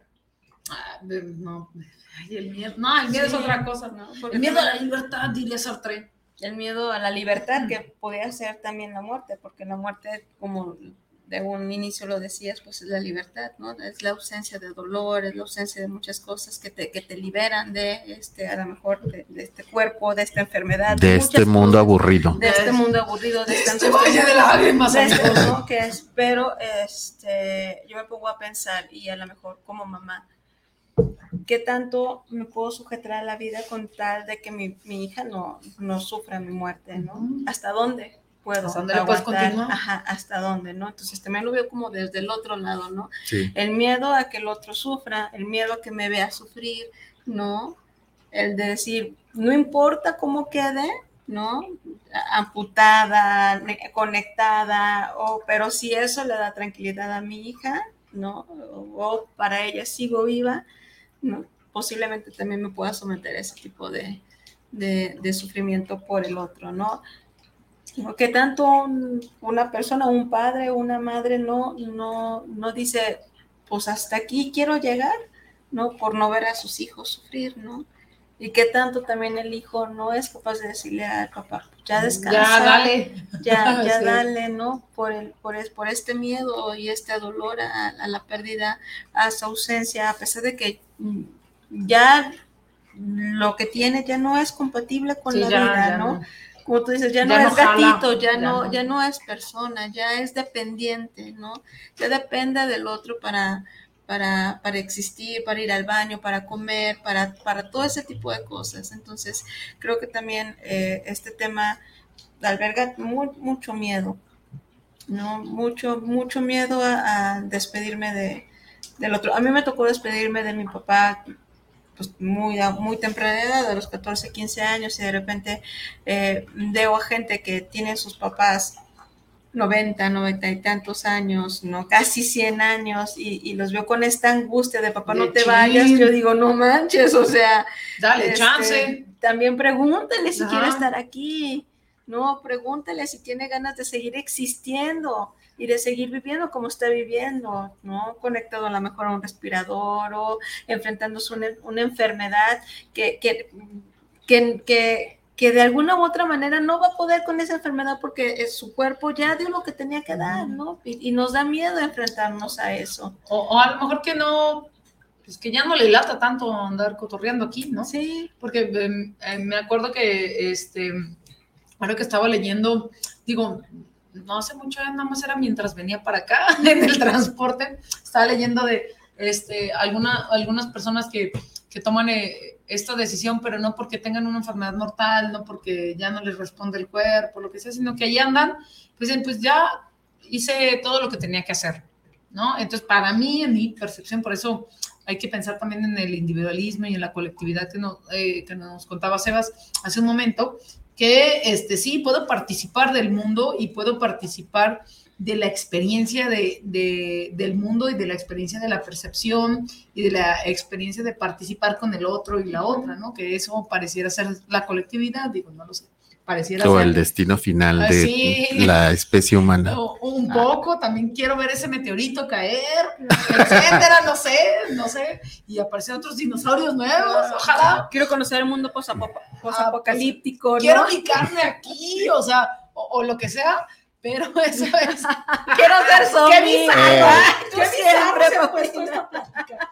Pero este. Según eso no iba a ser creepy. Ah, quiero vivir el, el, apocalipsis zombie casi casi. Quiero, ese rifle y dar de balazos o lo que sea, pues. Pero, pero, este. Y luego con los movimientos de zombie que haces así cuando hablas. Para darme que no me vaya a morder el cerebro, cerebros, cerebros, pero a, a lo mejor ya está se me lo que pero es que, eh, que tenga que ver con, con este con, con, hasta dónde aguantamos la existencia, pues a eso, eso es a lo que voy, ¿no? Que ya terminé todo, todo lo que quise hacer y a lo mejor aquí termina lo que yo quiero hacer, ¿no? Que tiene que ver con la individualidad y con el proyecto de vida que tengamos, si es que lo, lo tuvimos algún día, ¿no? Luego que acabe de, leer ese libro del proyecto para el suicidio, le, les platico y les platico en algún punto, pero que tiene que ver con eso, ¿no? Como con alcanzar ciertas metas y que ya no quieres continuar con el mundo apocalíptico, ni con personas, ni con nada, sino que yo tengo un objetivo y lo alcancé y, la existencia está cabrona. Entonces, pues ya me voy, ¿no? Que le, que le pasó a, eh, ahora que en Suiza existe el suicidio asistido, no ahora, hace mucho tiempo, eh, a un cineasta muy famoso que ya hice todas las películas que tuvo que hacer. Y dijo, ¿qué? Si hago otra, pues ya me voy a ver bien perdedor y además estoy cansado sobre todo lo que hice, sobre todo lo que producí. Ya, bye, vámonos. ¿no? Hizo su parizón con todos sus amigos, con toda su familia, eh, una súper bonita inyección letal y vámonos, ¿no? Porque era lo que quería. Pero hablo del, de, como de hasta dónde preservar la vida, ¿no? Porque, ah, o sea, hasta dónde quiero, ¿no? O ya nada más quiero ser mi columna vertebral, así como en las caricaturas, existiendo porque es importante la vida. Entonces creo que tiene que ver con las perspectivas de qué es lo más importante en mi vida. ¿Qué es lo más importante que yo voy a hacer? Bueno, aquí lo más importante es que te late el corazón. Mm, pues quién sabe. No, ya, dijimos sí, eso. Eh, sí, en México lo más importante la teoría cardiocéntrica es, lo, es lo que late, ¿no? Pero a lo mejor con nuestra voluntad anticipada, búsquenme para que vean qué es la voluntad anticipada, que, que, que este quita de responsabilidad al otro, ¿no? Como lo que decías de hasta dónde le digo a mi, o sea, hasta dónde le paso la responsabilidad de mi, de mi propia vida al otro, ¿no? Que le puede quitar esa carga de, de, la angustia al otro, ¿no? Y es algo que yo decidí cuando puedo decidir para cuando no pueda decidir. Aunque parezca trabalenguas, sí, un poco así. Que, es bien difícil, porque como decías, este, ¿qué filósofo nombrabas que es algo así como que nacemos para morir o... Heidegger. ¿Y cuál era su frase? Eh, somos seres para la muerte. Somos seres para la muerte, ¿no? Entonces yo dijera, somos seres negándonos a la muerte. Podría ser. Porque vivimos en una negación absoluta ante la muerte. Sabemos que es real, pero, pero la negamos, no la tocamos, no, no, no la queremos experimentar y mientras más la, la alejemos de uno, ¿no? la alejemos de nuestra existencia, no, mejor. Pues también el término de vivir y de morir son qué significados tenemos sobre vivir y morir, ¿no? O sea, para yo creo que también eso es importante cuestionarlo, ¿no? ¿Qué es vivir verdaderamente? No es nada más existir, no nada más es estar en este plano, o sea, todos tenemos un, una idea este, muy particular y también que está eh, construida en, a partir de nuestro propio entorno, desde que somos arrojados en este mundo, igual la muerte, ¿no? Entonces, pues a lo mejor eh, tendría más sentido si yo no tengo si mi definición o mi significado de vivir este, eh, no tiene sentido con mi realidad y se ajusta más el de la muerte, pues entonces a lo mejor a mí yo pensaría más en morir que en vivir, ¿no? O en dormir que en vivir y morir, ¿no? Como dice también, me acordé de un texto de Charles Baudelaire que dice, oh. quiero vivir, eh, quiero dormir, dormir más que vivir en un sueño tan cálido como la muerte, ¿no? Entonces, también e, el, sueño este, está como en, en ese punto intermedio entre la vida y la muerte, ¿no? Yo creo que también son conceptos de vivir y morir como que utilizamos muy cotidianamente, al igual que otros, pero también qué representa para cada persona vivir o morir, ¿no? Que no es solamente existir o que se termine ese, eh, la vida, ¿no? O sea, ¿qué, hay? Para mí vivir tiene que ver con mis deseos, ¿no? Tiene que ver este, con la satisfacción este, en todos los sentidos, ¿no? Eh, de lo carnal, este, de lo intelectual, este, de sentirme vivo a través de, lo, de lo que hablo con las, con las personas, de lo que comparto, de mis luchas, de mis formas de resistencia. Pues a lo mejor hay gente que pues vivir es, es está anclado a tener un trabajo, a tener una familia, y pues es respetable, ¿no? Pero qué calidad de vida este, tenemos en base a, nuestro concepto de vivir o de existir, ¿no? Igual el de morir, ¿no? Porque pues vemos también, hay mucha gente, yo pues me imagino que ustedes también, y eh, les interlocutores también han escuchado de que, no, yo quisiera morirme ya, ¿no? pues la verdad, a veces yo también lo he pensado y, es algo también súper inherente esa afirmación de que no, pues ya te quieres morir, ¿no? Porque pues estás fastidiado de, la monotonía. No, estás deprimido, tienes un problema mental o que muchas veces eh, este, no se te permite pensar en la muerte sin cuestionarte si no estás pasando por una depresión o por un trastorno bipolar, por una esquizofrenia, ¿no? O sea, como que no se te... Después no, pues es, es, una, es una negación constante a la muerte, ¿no? También es un deseo válido el deseo de morir, la verdad. Como la muerte asistida que comentaba Pau, pues estuvo ahí, pues ya. Y que también no toda la gente tiene acceso y pues a lo mejor tendría que recurrir a otro tipo de alternativas. Tendría que ir a Suiza tendrá que ir a, Suiza. Este, y cuesta carísimo en Suiza, imagínense, convertido a pesos, pues. Pues es que no este se puede. elige desde su privilegio, pues ¿no? elegir siempre es un privilegio. Pero hay gente que ni siquiera.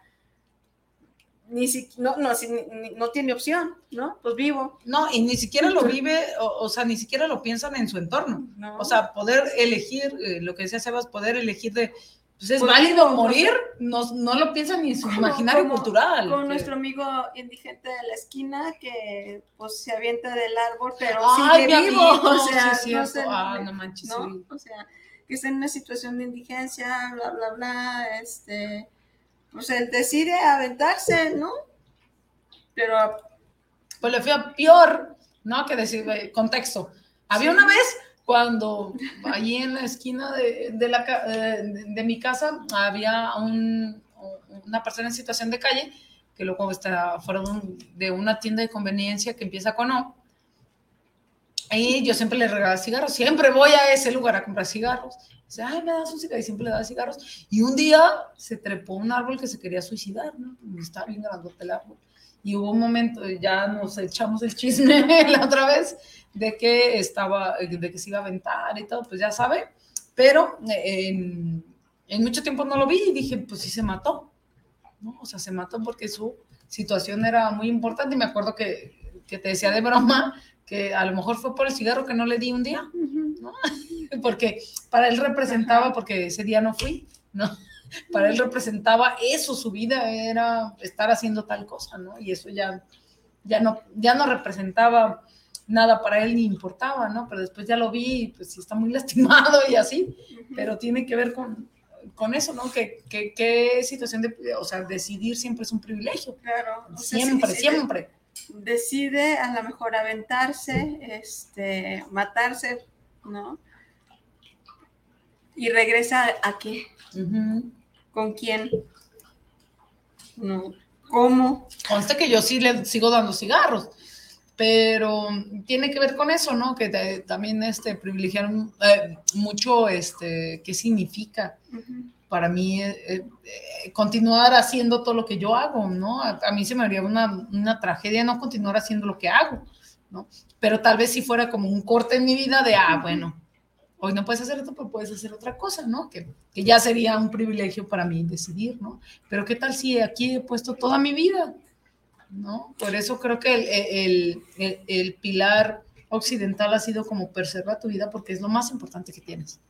Dices, pues sí, si no vivo, pues anulo todo lo demás, obviamente. No, claro, y que también hay una prohibición hacia este, la muerte o el suicidio por fines religiosos, ¿no? Y prejuicios. Y prejuicios. Mucho prejuicio, ¿no? Porque... Está el prejuicio, está la religión, que luego no entras al reino de Dios porque... Y no vives ni aquí ni allá, no chinguen. ¿No? Entonces, pues bueno, o sea, ¿qué, qué, qué hago con la vida? Así no puede ser, este, toda mi vida di diezmo y pues me suicidé y pues no pude entrar al reino de Dios y pagué este, la hipoteca. Ya para mi penthouse no estén chingando. mi penthouse etéreo, ¿no? Pues qué absurdo, ¿no? Sí, hay mucho prejuicio sobre el suicidio. A mí es algo que me molesta bastante que, digan, no, pues es que se quitó la vida y tú. Y digo, la gente ni siquiera tiene la idea de lo que hay detrás de todo eso, ¿no? O sea. Lo que le pesa la vida al otro. Sí, es, es terrible. Y pues también es cada, eh, la muerte es un, es tan inminente en los seres humanos son una bomba del tiempo de la muerte. ya sé, es que nacemos con la bomba del tiempo. Pues, claro. la muerte la traemos adentro. Sí, pues somos un hormiguero, así que en cualquier momento puede y, Y ni modo que tiene que ver con eh, cómo. Digo, a mí porque me gusta pensar en la angustia de sobrevivir, que mira qué bonito juego de palabras, sobrevivir, pero sobrevivir, eh, pues sí, sobrevivir. Eh, eh, en estar aquí, pero este, con la con lo relevante y con lo importante que sea para cada sujeto, ¿no? Y yo lo, y yo lo pienso de, de, manera individual y digo, ay, bueno, pues hay cosas importantes para cada una y para cada uno, pero también hay cosas colectivas bastante importantes, ¿no? Que, que es este, jugarle a, aparte de que hablamos de, la dualidad entre la vida y la muerte, jugarle a esta dualidad entre la individualidad, la individualidad y la colectividad, ¿no? Lo que comentabas del sacrificio, ¿no? Pues, aunque me tengan con 20 sondas, pero si eso evita el sufrimiento del otro, del tercero que no eres tú, pues está bien, ¿no? Y dices, ah, no manches, ¿no? Entonces, eh, pensar entre la colectividad y la individualidad, entre el privilegio y la decisión, pues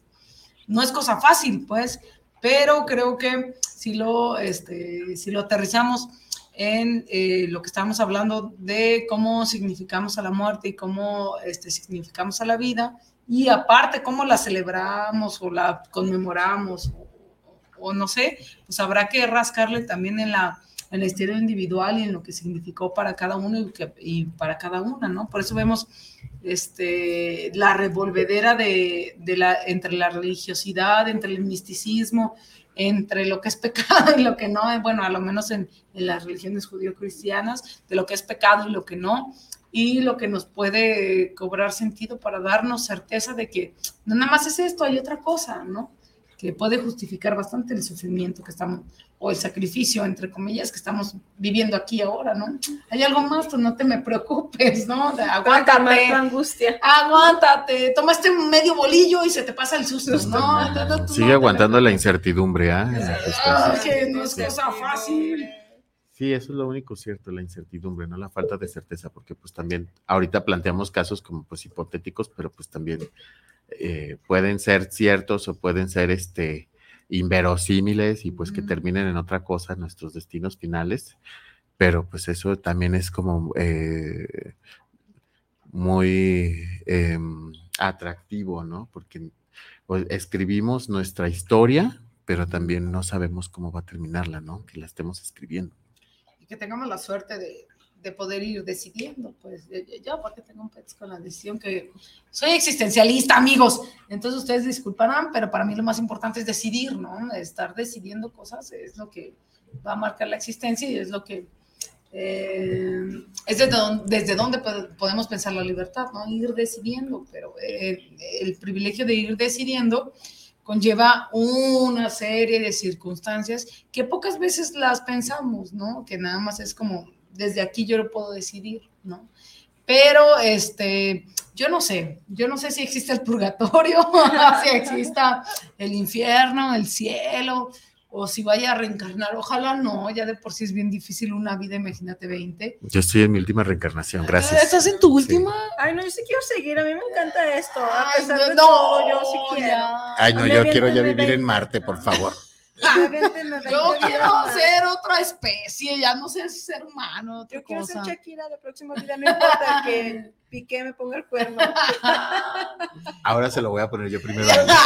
Ya, sé la historia. Pues bueno, voy a dar saluditos que tengo aquí pendientes. Sí, Chava Encarnación, mi patrocinador siempre pendiente del programa. Para ver si dan los comerciales bien, yo nada más te quiero decir. Ah, ya sabe. Alguien dijo, Chava, que me iba a hacer un guion para poder dar, ¿no? La publicidad adecuada y hasta el momento no ha llegado eso. Perdóname. Entonces, me sale mal, pero luego con todo mi corazón, Chava, tú lo sabes. Muy buen programa, como siempre, saludos para todos en la cabina, un abrazote para todos. Gracias, Chava, un abrazo también Gracias, saludos. Gracias. Y vámonos a los que tengo acá por el WhatsApp. Javier García, saludos para el programa, saludos a Ani Casian y a Paulina y al maestro invitado, escuchando un tema muy interesante, el de la muerte. Saludos, Javier García, te mando un beso. Gonzalo Rosales, saludos al programa desde Atala, Jalisco, primera vez que los escucho. La muerte es algo que todos vamos a pasar, es de algo que no nos libraremos. Pues sí, posiblemente, Pues, pero ¿quién pues ya de repente nos encanta pensar que hay un más allá, que hay un jardín del Edén, No, que hay otra o que- vida. Fresas, ojalá ya como las ilustraciones de las atalayas, así de que los leones están conviviendo con los monos. y la Ándale, así, sí, Y sí, las sí. ovejas con los leones abrazados, pero a lo mejor este, el pensamiento Besándose, ¿eh? transespecie, todo. Bueno, eso es otra cosa. Ah, ya, ya. Ay, no, qué creepy, Qué querida. creepy que, que hay Paulina, contrólate. Pero eh, no, paréntesis. paréntesis sobre. No, ya, ya no les voy a decir porque. No, no sé por Tienes derecho a llamar a un abogado. Yo, yo en abogada siempre. No, que tenemos una certeza aparente, ¿no? O sea, por costumbre sabemos que todos vamos a morir. Claro. Si, si las situaciones cambian, a lo mejor nadie morimos nunca. O sea, ahorita por costumbre lo sabemos. Pero certeza no es. No tanto. Pero yo qué sé. Pues ya estaremos ahí. Ay, espero no. Tú sí. No, espero no. espero no. Cristian Trujillo, saludos. ah, cuestionándonos desde la ciudad Juárez, pienso que la muerte hay que celebrarla con respeto. Pues sí, Sí. sí, también se, se celebra con respeto, pero es que los mexicanos somos bien irre- ir- ir- irreverentes. Irreverente. Irredentos. Sí. Irredentos también. Sí. También no hay, no, no hay este 2 de noviembre que no se festeje con un rosario y después una chela. Una chela. ¿no? O la chela en el rosario. para conmemorar y, brindar y acordarte de con una buena cerveza, un buen tequila, un buen mezcal. No porque tengas sed o resaca. No, no, no, claramente, que no, Y con unos tamales, ¿no? Rogelio uh, Vega, saludos al programa. Yo tengo una pregunta. ¿Por qué el miedo a la muerte? Ay, pues gran pregunta, porque creo que es el, eh, lo que hemos estado tratando de, de, comunicar hoy, es que a lo mejor no es a la muerte, a lo mejor es en la vida cuando me esté en el límite de ya no voy a poder hacer todo eso y aparte eh, voltear atrás de no hice nada. Claro, sí, para que, para que se muera, ¿no? Pero para que se queda también es como que cómo le voy a hacer sin la persona, ¿no? cómo pues continúo en la vida sin el otro. Cuando una persona no tiene deseos o no puede culminar sus deseos, ¿qué sentido puede tener? existir. Y, el deseo es inacabable e inalcanzable. Entonces, ahí verán. Y luego los deseos también están puestos en, el, en los cuerpos por otras personas, según el psicoanálisis. ¿eh? No, yo no, no empiecen con la psicología. Ok, bueno, sigo con los saludos. Este, Ricardo Hernández, saludos al programa Cuestionándonos, un saludo por su programa de hoy, el hablar de diferentes culturas. Pues no, no nos alcanzó el tiempo. Ay, ¿cómo no? Sí, sí, hablamos de diferentes perspectivas sobre Perspectivas, culturas, no hablamos de. Pero dentro de las perspectivas están las culturas, jaja. Bueno, aquí mi amiga siempre contradiciendo. Está bien, pues. A ver si se acuerdan cuáles culturas nombramos, me las escriben. Arre, arre. Ahí te invento unas. La reptiliana. la verdad, ya sí. Manuel Coronado, saludos para el programa, muy bueno y filosófico, una manera elegante de hablar de la muerte.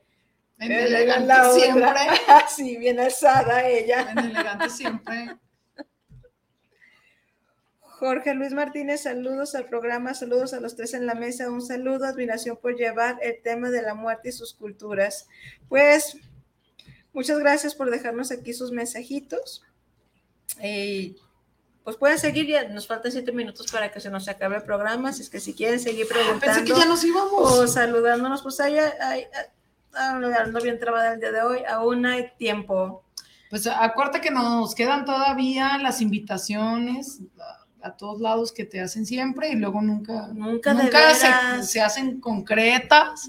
Eh, nos falta la invitación a Tlaquepaque, que, que hoy en, la, en, los festejos de Día de Muertos hubiera estado muy interesante, pero bueno. De veras, hacer unas capsulitas por ahí. Pero no nos da la vida. Con cámaras padres. No, pues sí, tengo unas cámaras bien chidas. Pero, este, eh, pues habrá que pensar, ¿no? En, digo, Ahora recopilando todo, que no, es cosa fácil, pues, o sea, esto de pensar está bien difícil, pero eh, recopilando un poco, habrá que pensar si lo más importante es estar aquí o, cobrarle otra vez significado a, lo que pasa después de aquí, ¿no? Y si hay un después, ¿no?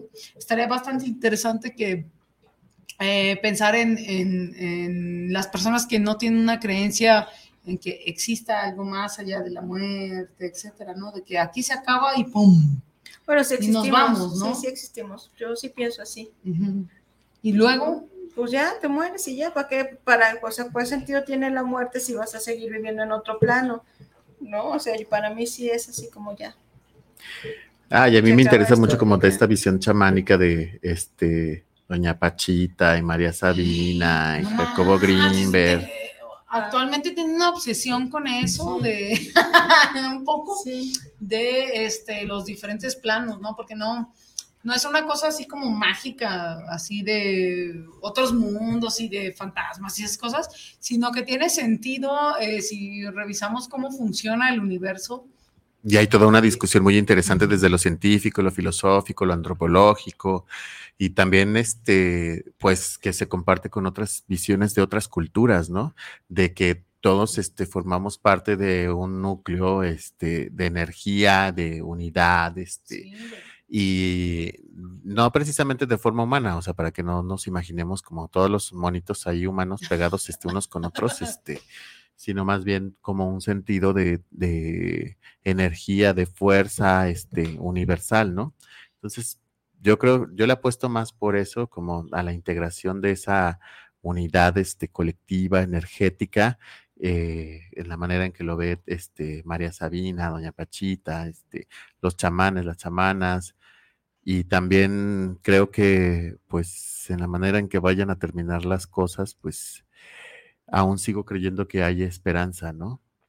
Creo que eh, hay mucha gente que sostiene la miseria de este mundo, personas como nosotras, este, activistas, chamanes, chamanas, este, y aunque seamos una minoría, pues también, este, hay gente que no, de comunidades indígenas también que pues sostienen eh, la lucha y la resistencia para preservar, este, eh, cuidar y proteger la, la, vida misma, ¿no? Que no tiene que ver con la tierra, tiene que ver con todo, ¿no? Entonces, yo creo que al término de la existencia ascenderé. Me taparé la nariz. Así, me taparé la nariz y les diré adiós. Perdón, cené payaso. Ah, no, está, bastante bien, pero este, pensaba en el, en el, este, el universo consciente, ¿no? Que, que todo es conciencia. Eh, entonces eso a mí me hace mucho sentido con, con, este, con el pensamiento filosófico de este, estamos siendo conciencia, ¿no? Nada más, eh, este cuerpo es una representación de la conciencia universal y que no tiene nada que ver con fantasmas ni esas cosas, ¿eh? Tiene que ver con la explicación de cómo está esto cómo está estructurado el universo. Y con la observación. Ah, tiene que ver con la observación primordialmente, ¿no? Porque no, no tenemos una... paso científico? La observación. Ese es súper interesante porque pues en estas teorías que hay eh, y que también están comprobadas, este, por supuesto, pues e, e, esta observación de, esta eh, capacidad de meditación, de concentración, de pensar, de ver, de, eh, te lleva a, ver, vivimos en un engaño de, visual, ¿no? De representación. Entonces, digo, yo no digo que haya llegado como a ese nivel y que domine el tema, ni mucho menos he visto documentales y he leído sobre el tema y me parece súper fascinante, ¿no? Y es cuando llegamos a ser el observador de la estructura del universo, eso eh, nos canta otra historia. Digo, yo tampoco he llegado hasta allá, no, nada más he pensado sobre ello, pero no tengo tanta sensibilidad, a lo mejor otra persona que pueda este, pensar en, las estructuras, de, pero no hablo del universo en abstracto, no hablo del universo físico, tal cual, y pensar en dónde están existiendo los seres humanos y en dónde están existiendo esas cosas que no tenemos explicación. ¿No? que creo que tiene que ver con, con, esto que platicamos al principio, súper al principio, de este, cómo cómo va, cómo va existiendo las representaciones de la muerte en, en los diferentes sujetos y, sujetas, y además en que algo se vuelve bastante físico, ¿no? En las representaciones simbólicas que decías de el altar de muertos, por ejemplo, ¿no? el papel picado, cómo se va volviendo en una representación de la existencia del otro y de la otra, ¿no? Nada más porque no podemos explicarlo ahorita, o no podemos verlo, o no podemos, este, documentarlo tal cual, pero ahí está en la estructura de lo que significa estar siendo en tiempo presente. Y de representar esa energía, ¿no? Porque también pues tiene sentido en, no sé, por ejemplo, lo que les comentaba de los papeles picados que cuando se mueven, que es como para ver que, que están ahí presentes, este, de los colores también, ¿no? ¿Qué significa cada color que vas poniendo? Que son como muy característicos, el morado, el anaranjado, el negro, el amarillo. Sí, el poder de, la, de los simbolismos es este increíble, ¿no? Y pues también lo que se puede hacer con esos papeles, porque por ejemplo en algún, en, en la tradición este, chamánica de, este de algunos países asiáticos se utilizan para poner letras y hacer conjuros y atrapar esas energías, ¿no? Que ni siquiera son espíritus, no se conciben como espíritus, ¿no? Sino como energías. Entonces, pues yo creo que también el ritual y estas exploraciones de, las de la magia del ritual, pues también este, son eh, importantes porque pues nos, nos, permiten entrar a ese mundo de lo invisible, ¿no? Y, en, y entenderlo no desde el lenguaje humano, ¿no? Sino a través del, de lo sensorial, ¿no? De la experiencia misma. Y a veces eso tiene más poder que el lenguaje, ¿no? El lenguaje también ya está eh, tergiversado, muy manoseado, muy este, corrompido y, y, también es una invención pues social de la institución social, ¿no? A diferencia de la percepción y de lo sensorial, pues tiene todavía un mayor alcance, ¿no? Por lo menos yo sí puedo decir que eh, me, me, parece que es de esa manera, ¿no? Lo sensorial, este. Y eso es observación, ¿no? Pues pues como siempre el tiempo se nos agotó. se va rapidísimo, dos horas no nos van a alcanzar nunca, ¿no? Empezamos siendo un programa de una hora, después vamos a hacer un programa de tres horas y tampoco nos va a alcanzar el tiempo. En intenso. En intenso diario, ¿no? Pues bueno, ya para despedirnos, Paulina, ¿con qué cierras el día de hoy? No, pues agradeciéndote que me dejes hacer dagas en tu mesa, que eran de las diosas y los dioses me perdonen, te agradezco un montón la invitación y que me dejes reflexionar sobre cosas importantes en la vida. ojalá no te despidan por los desastres que hago en tu mesa, pero muchas gracias. Muchísimas gracias, Paulina, por siempre acompañarme y, apoyarme a sacar los programas adelante. No sé qué haría yo sin ti. ya sabes que este es tu espacio, este es tu programa, ya apropiatelo, ya no eres invitada, ya eres parte de... Sebastián, ya para concluir, ¿qué nos puedes decir? Pues yo retomo otra vez lo que había comentado, que la muerte no es algo negativo, es algo propositivo, marca el inicio y el término de muchas cosas, no solamente de la vida, de los cambios de cualquier este aspecto de la vida. Y pues les invito a reflexionar sobre qué significado y qué simbolismo tiene para cada una y uno de nosotros el vivir eh, y, el morir, ¿no? Entonces, son conceptos, pues, que utilizamos este, constantemente, pero construyamos una definición más compleja de lo que es vivir y morir. Pues, muchas gracias, Sebastián, por acompañarnos el día de hoy. No, gracias a ustedes por la invitación, son increíbles. Me encantó estar aquí. y bueno, creo que este, pues tenemos eh, varios temas, ¿no? Pendientes también, porque de lo último que estuvieron hablando me parece como interesante. ¿no? Es una locura. Es, una locura. Este, y creo que es lo que hace estar aquí en cuestionándonos, ¿no? Que iniciamos hablando, ah, iniciamos, iniciamos, ay, ando bien trabada, perdónenme. Iniciamos hablando de un tema y ese tema nos posiciona en otro y luego en otro y luego en otro y, y de repente es ahí donde sale la oportunidad de hacer más programas. Entonces, este, espero podamos volver a coincidir en esta mesa con mucho gusto. Para hablar de una que otra chamanería o esta parte de la comunicación entre los inconscientes, oh, bueno, entre el consciente, entre ¿no? Entre los conscientes. Sí, el, universo consciente. No, es un relajo. Qué interesante, sí, jalo. Sí, entonces para irlo, irlo planeando y ustedes que ya están más aventajaditos en ese tema, tener tiempo yo para entrarle con la, con la, con la lectura y ponerme a revisar ese tipo de, temas. Y mm, como el programa bien lo dice, cuestionándonos, pues los invito a que, eh, así como se cuestiona la muerte, también cuestionen su vida y también cuestionen su existencia. Y me despido de ustedes. Soy Ani, Ani Casian, les dejo un besote y un abrazo y nos vemos el próximo eh, viernes a las 8.30 a través de la página social la fe. Ay, no bien trabada, ayúdame, Paulina. Eh, nos vemos en el Facebook cuestionando, no, no, cuestionándonos. es difícil, bueno, pero pues. Ya ves, ¿para qué le pones un nombre tan Cuestionando, guion, nos o a través de Guanatos FM. El próximo viernes los esperamos aquí en punto de las 8.30. Me despido. Bye. Vámonos.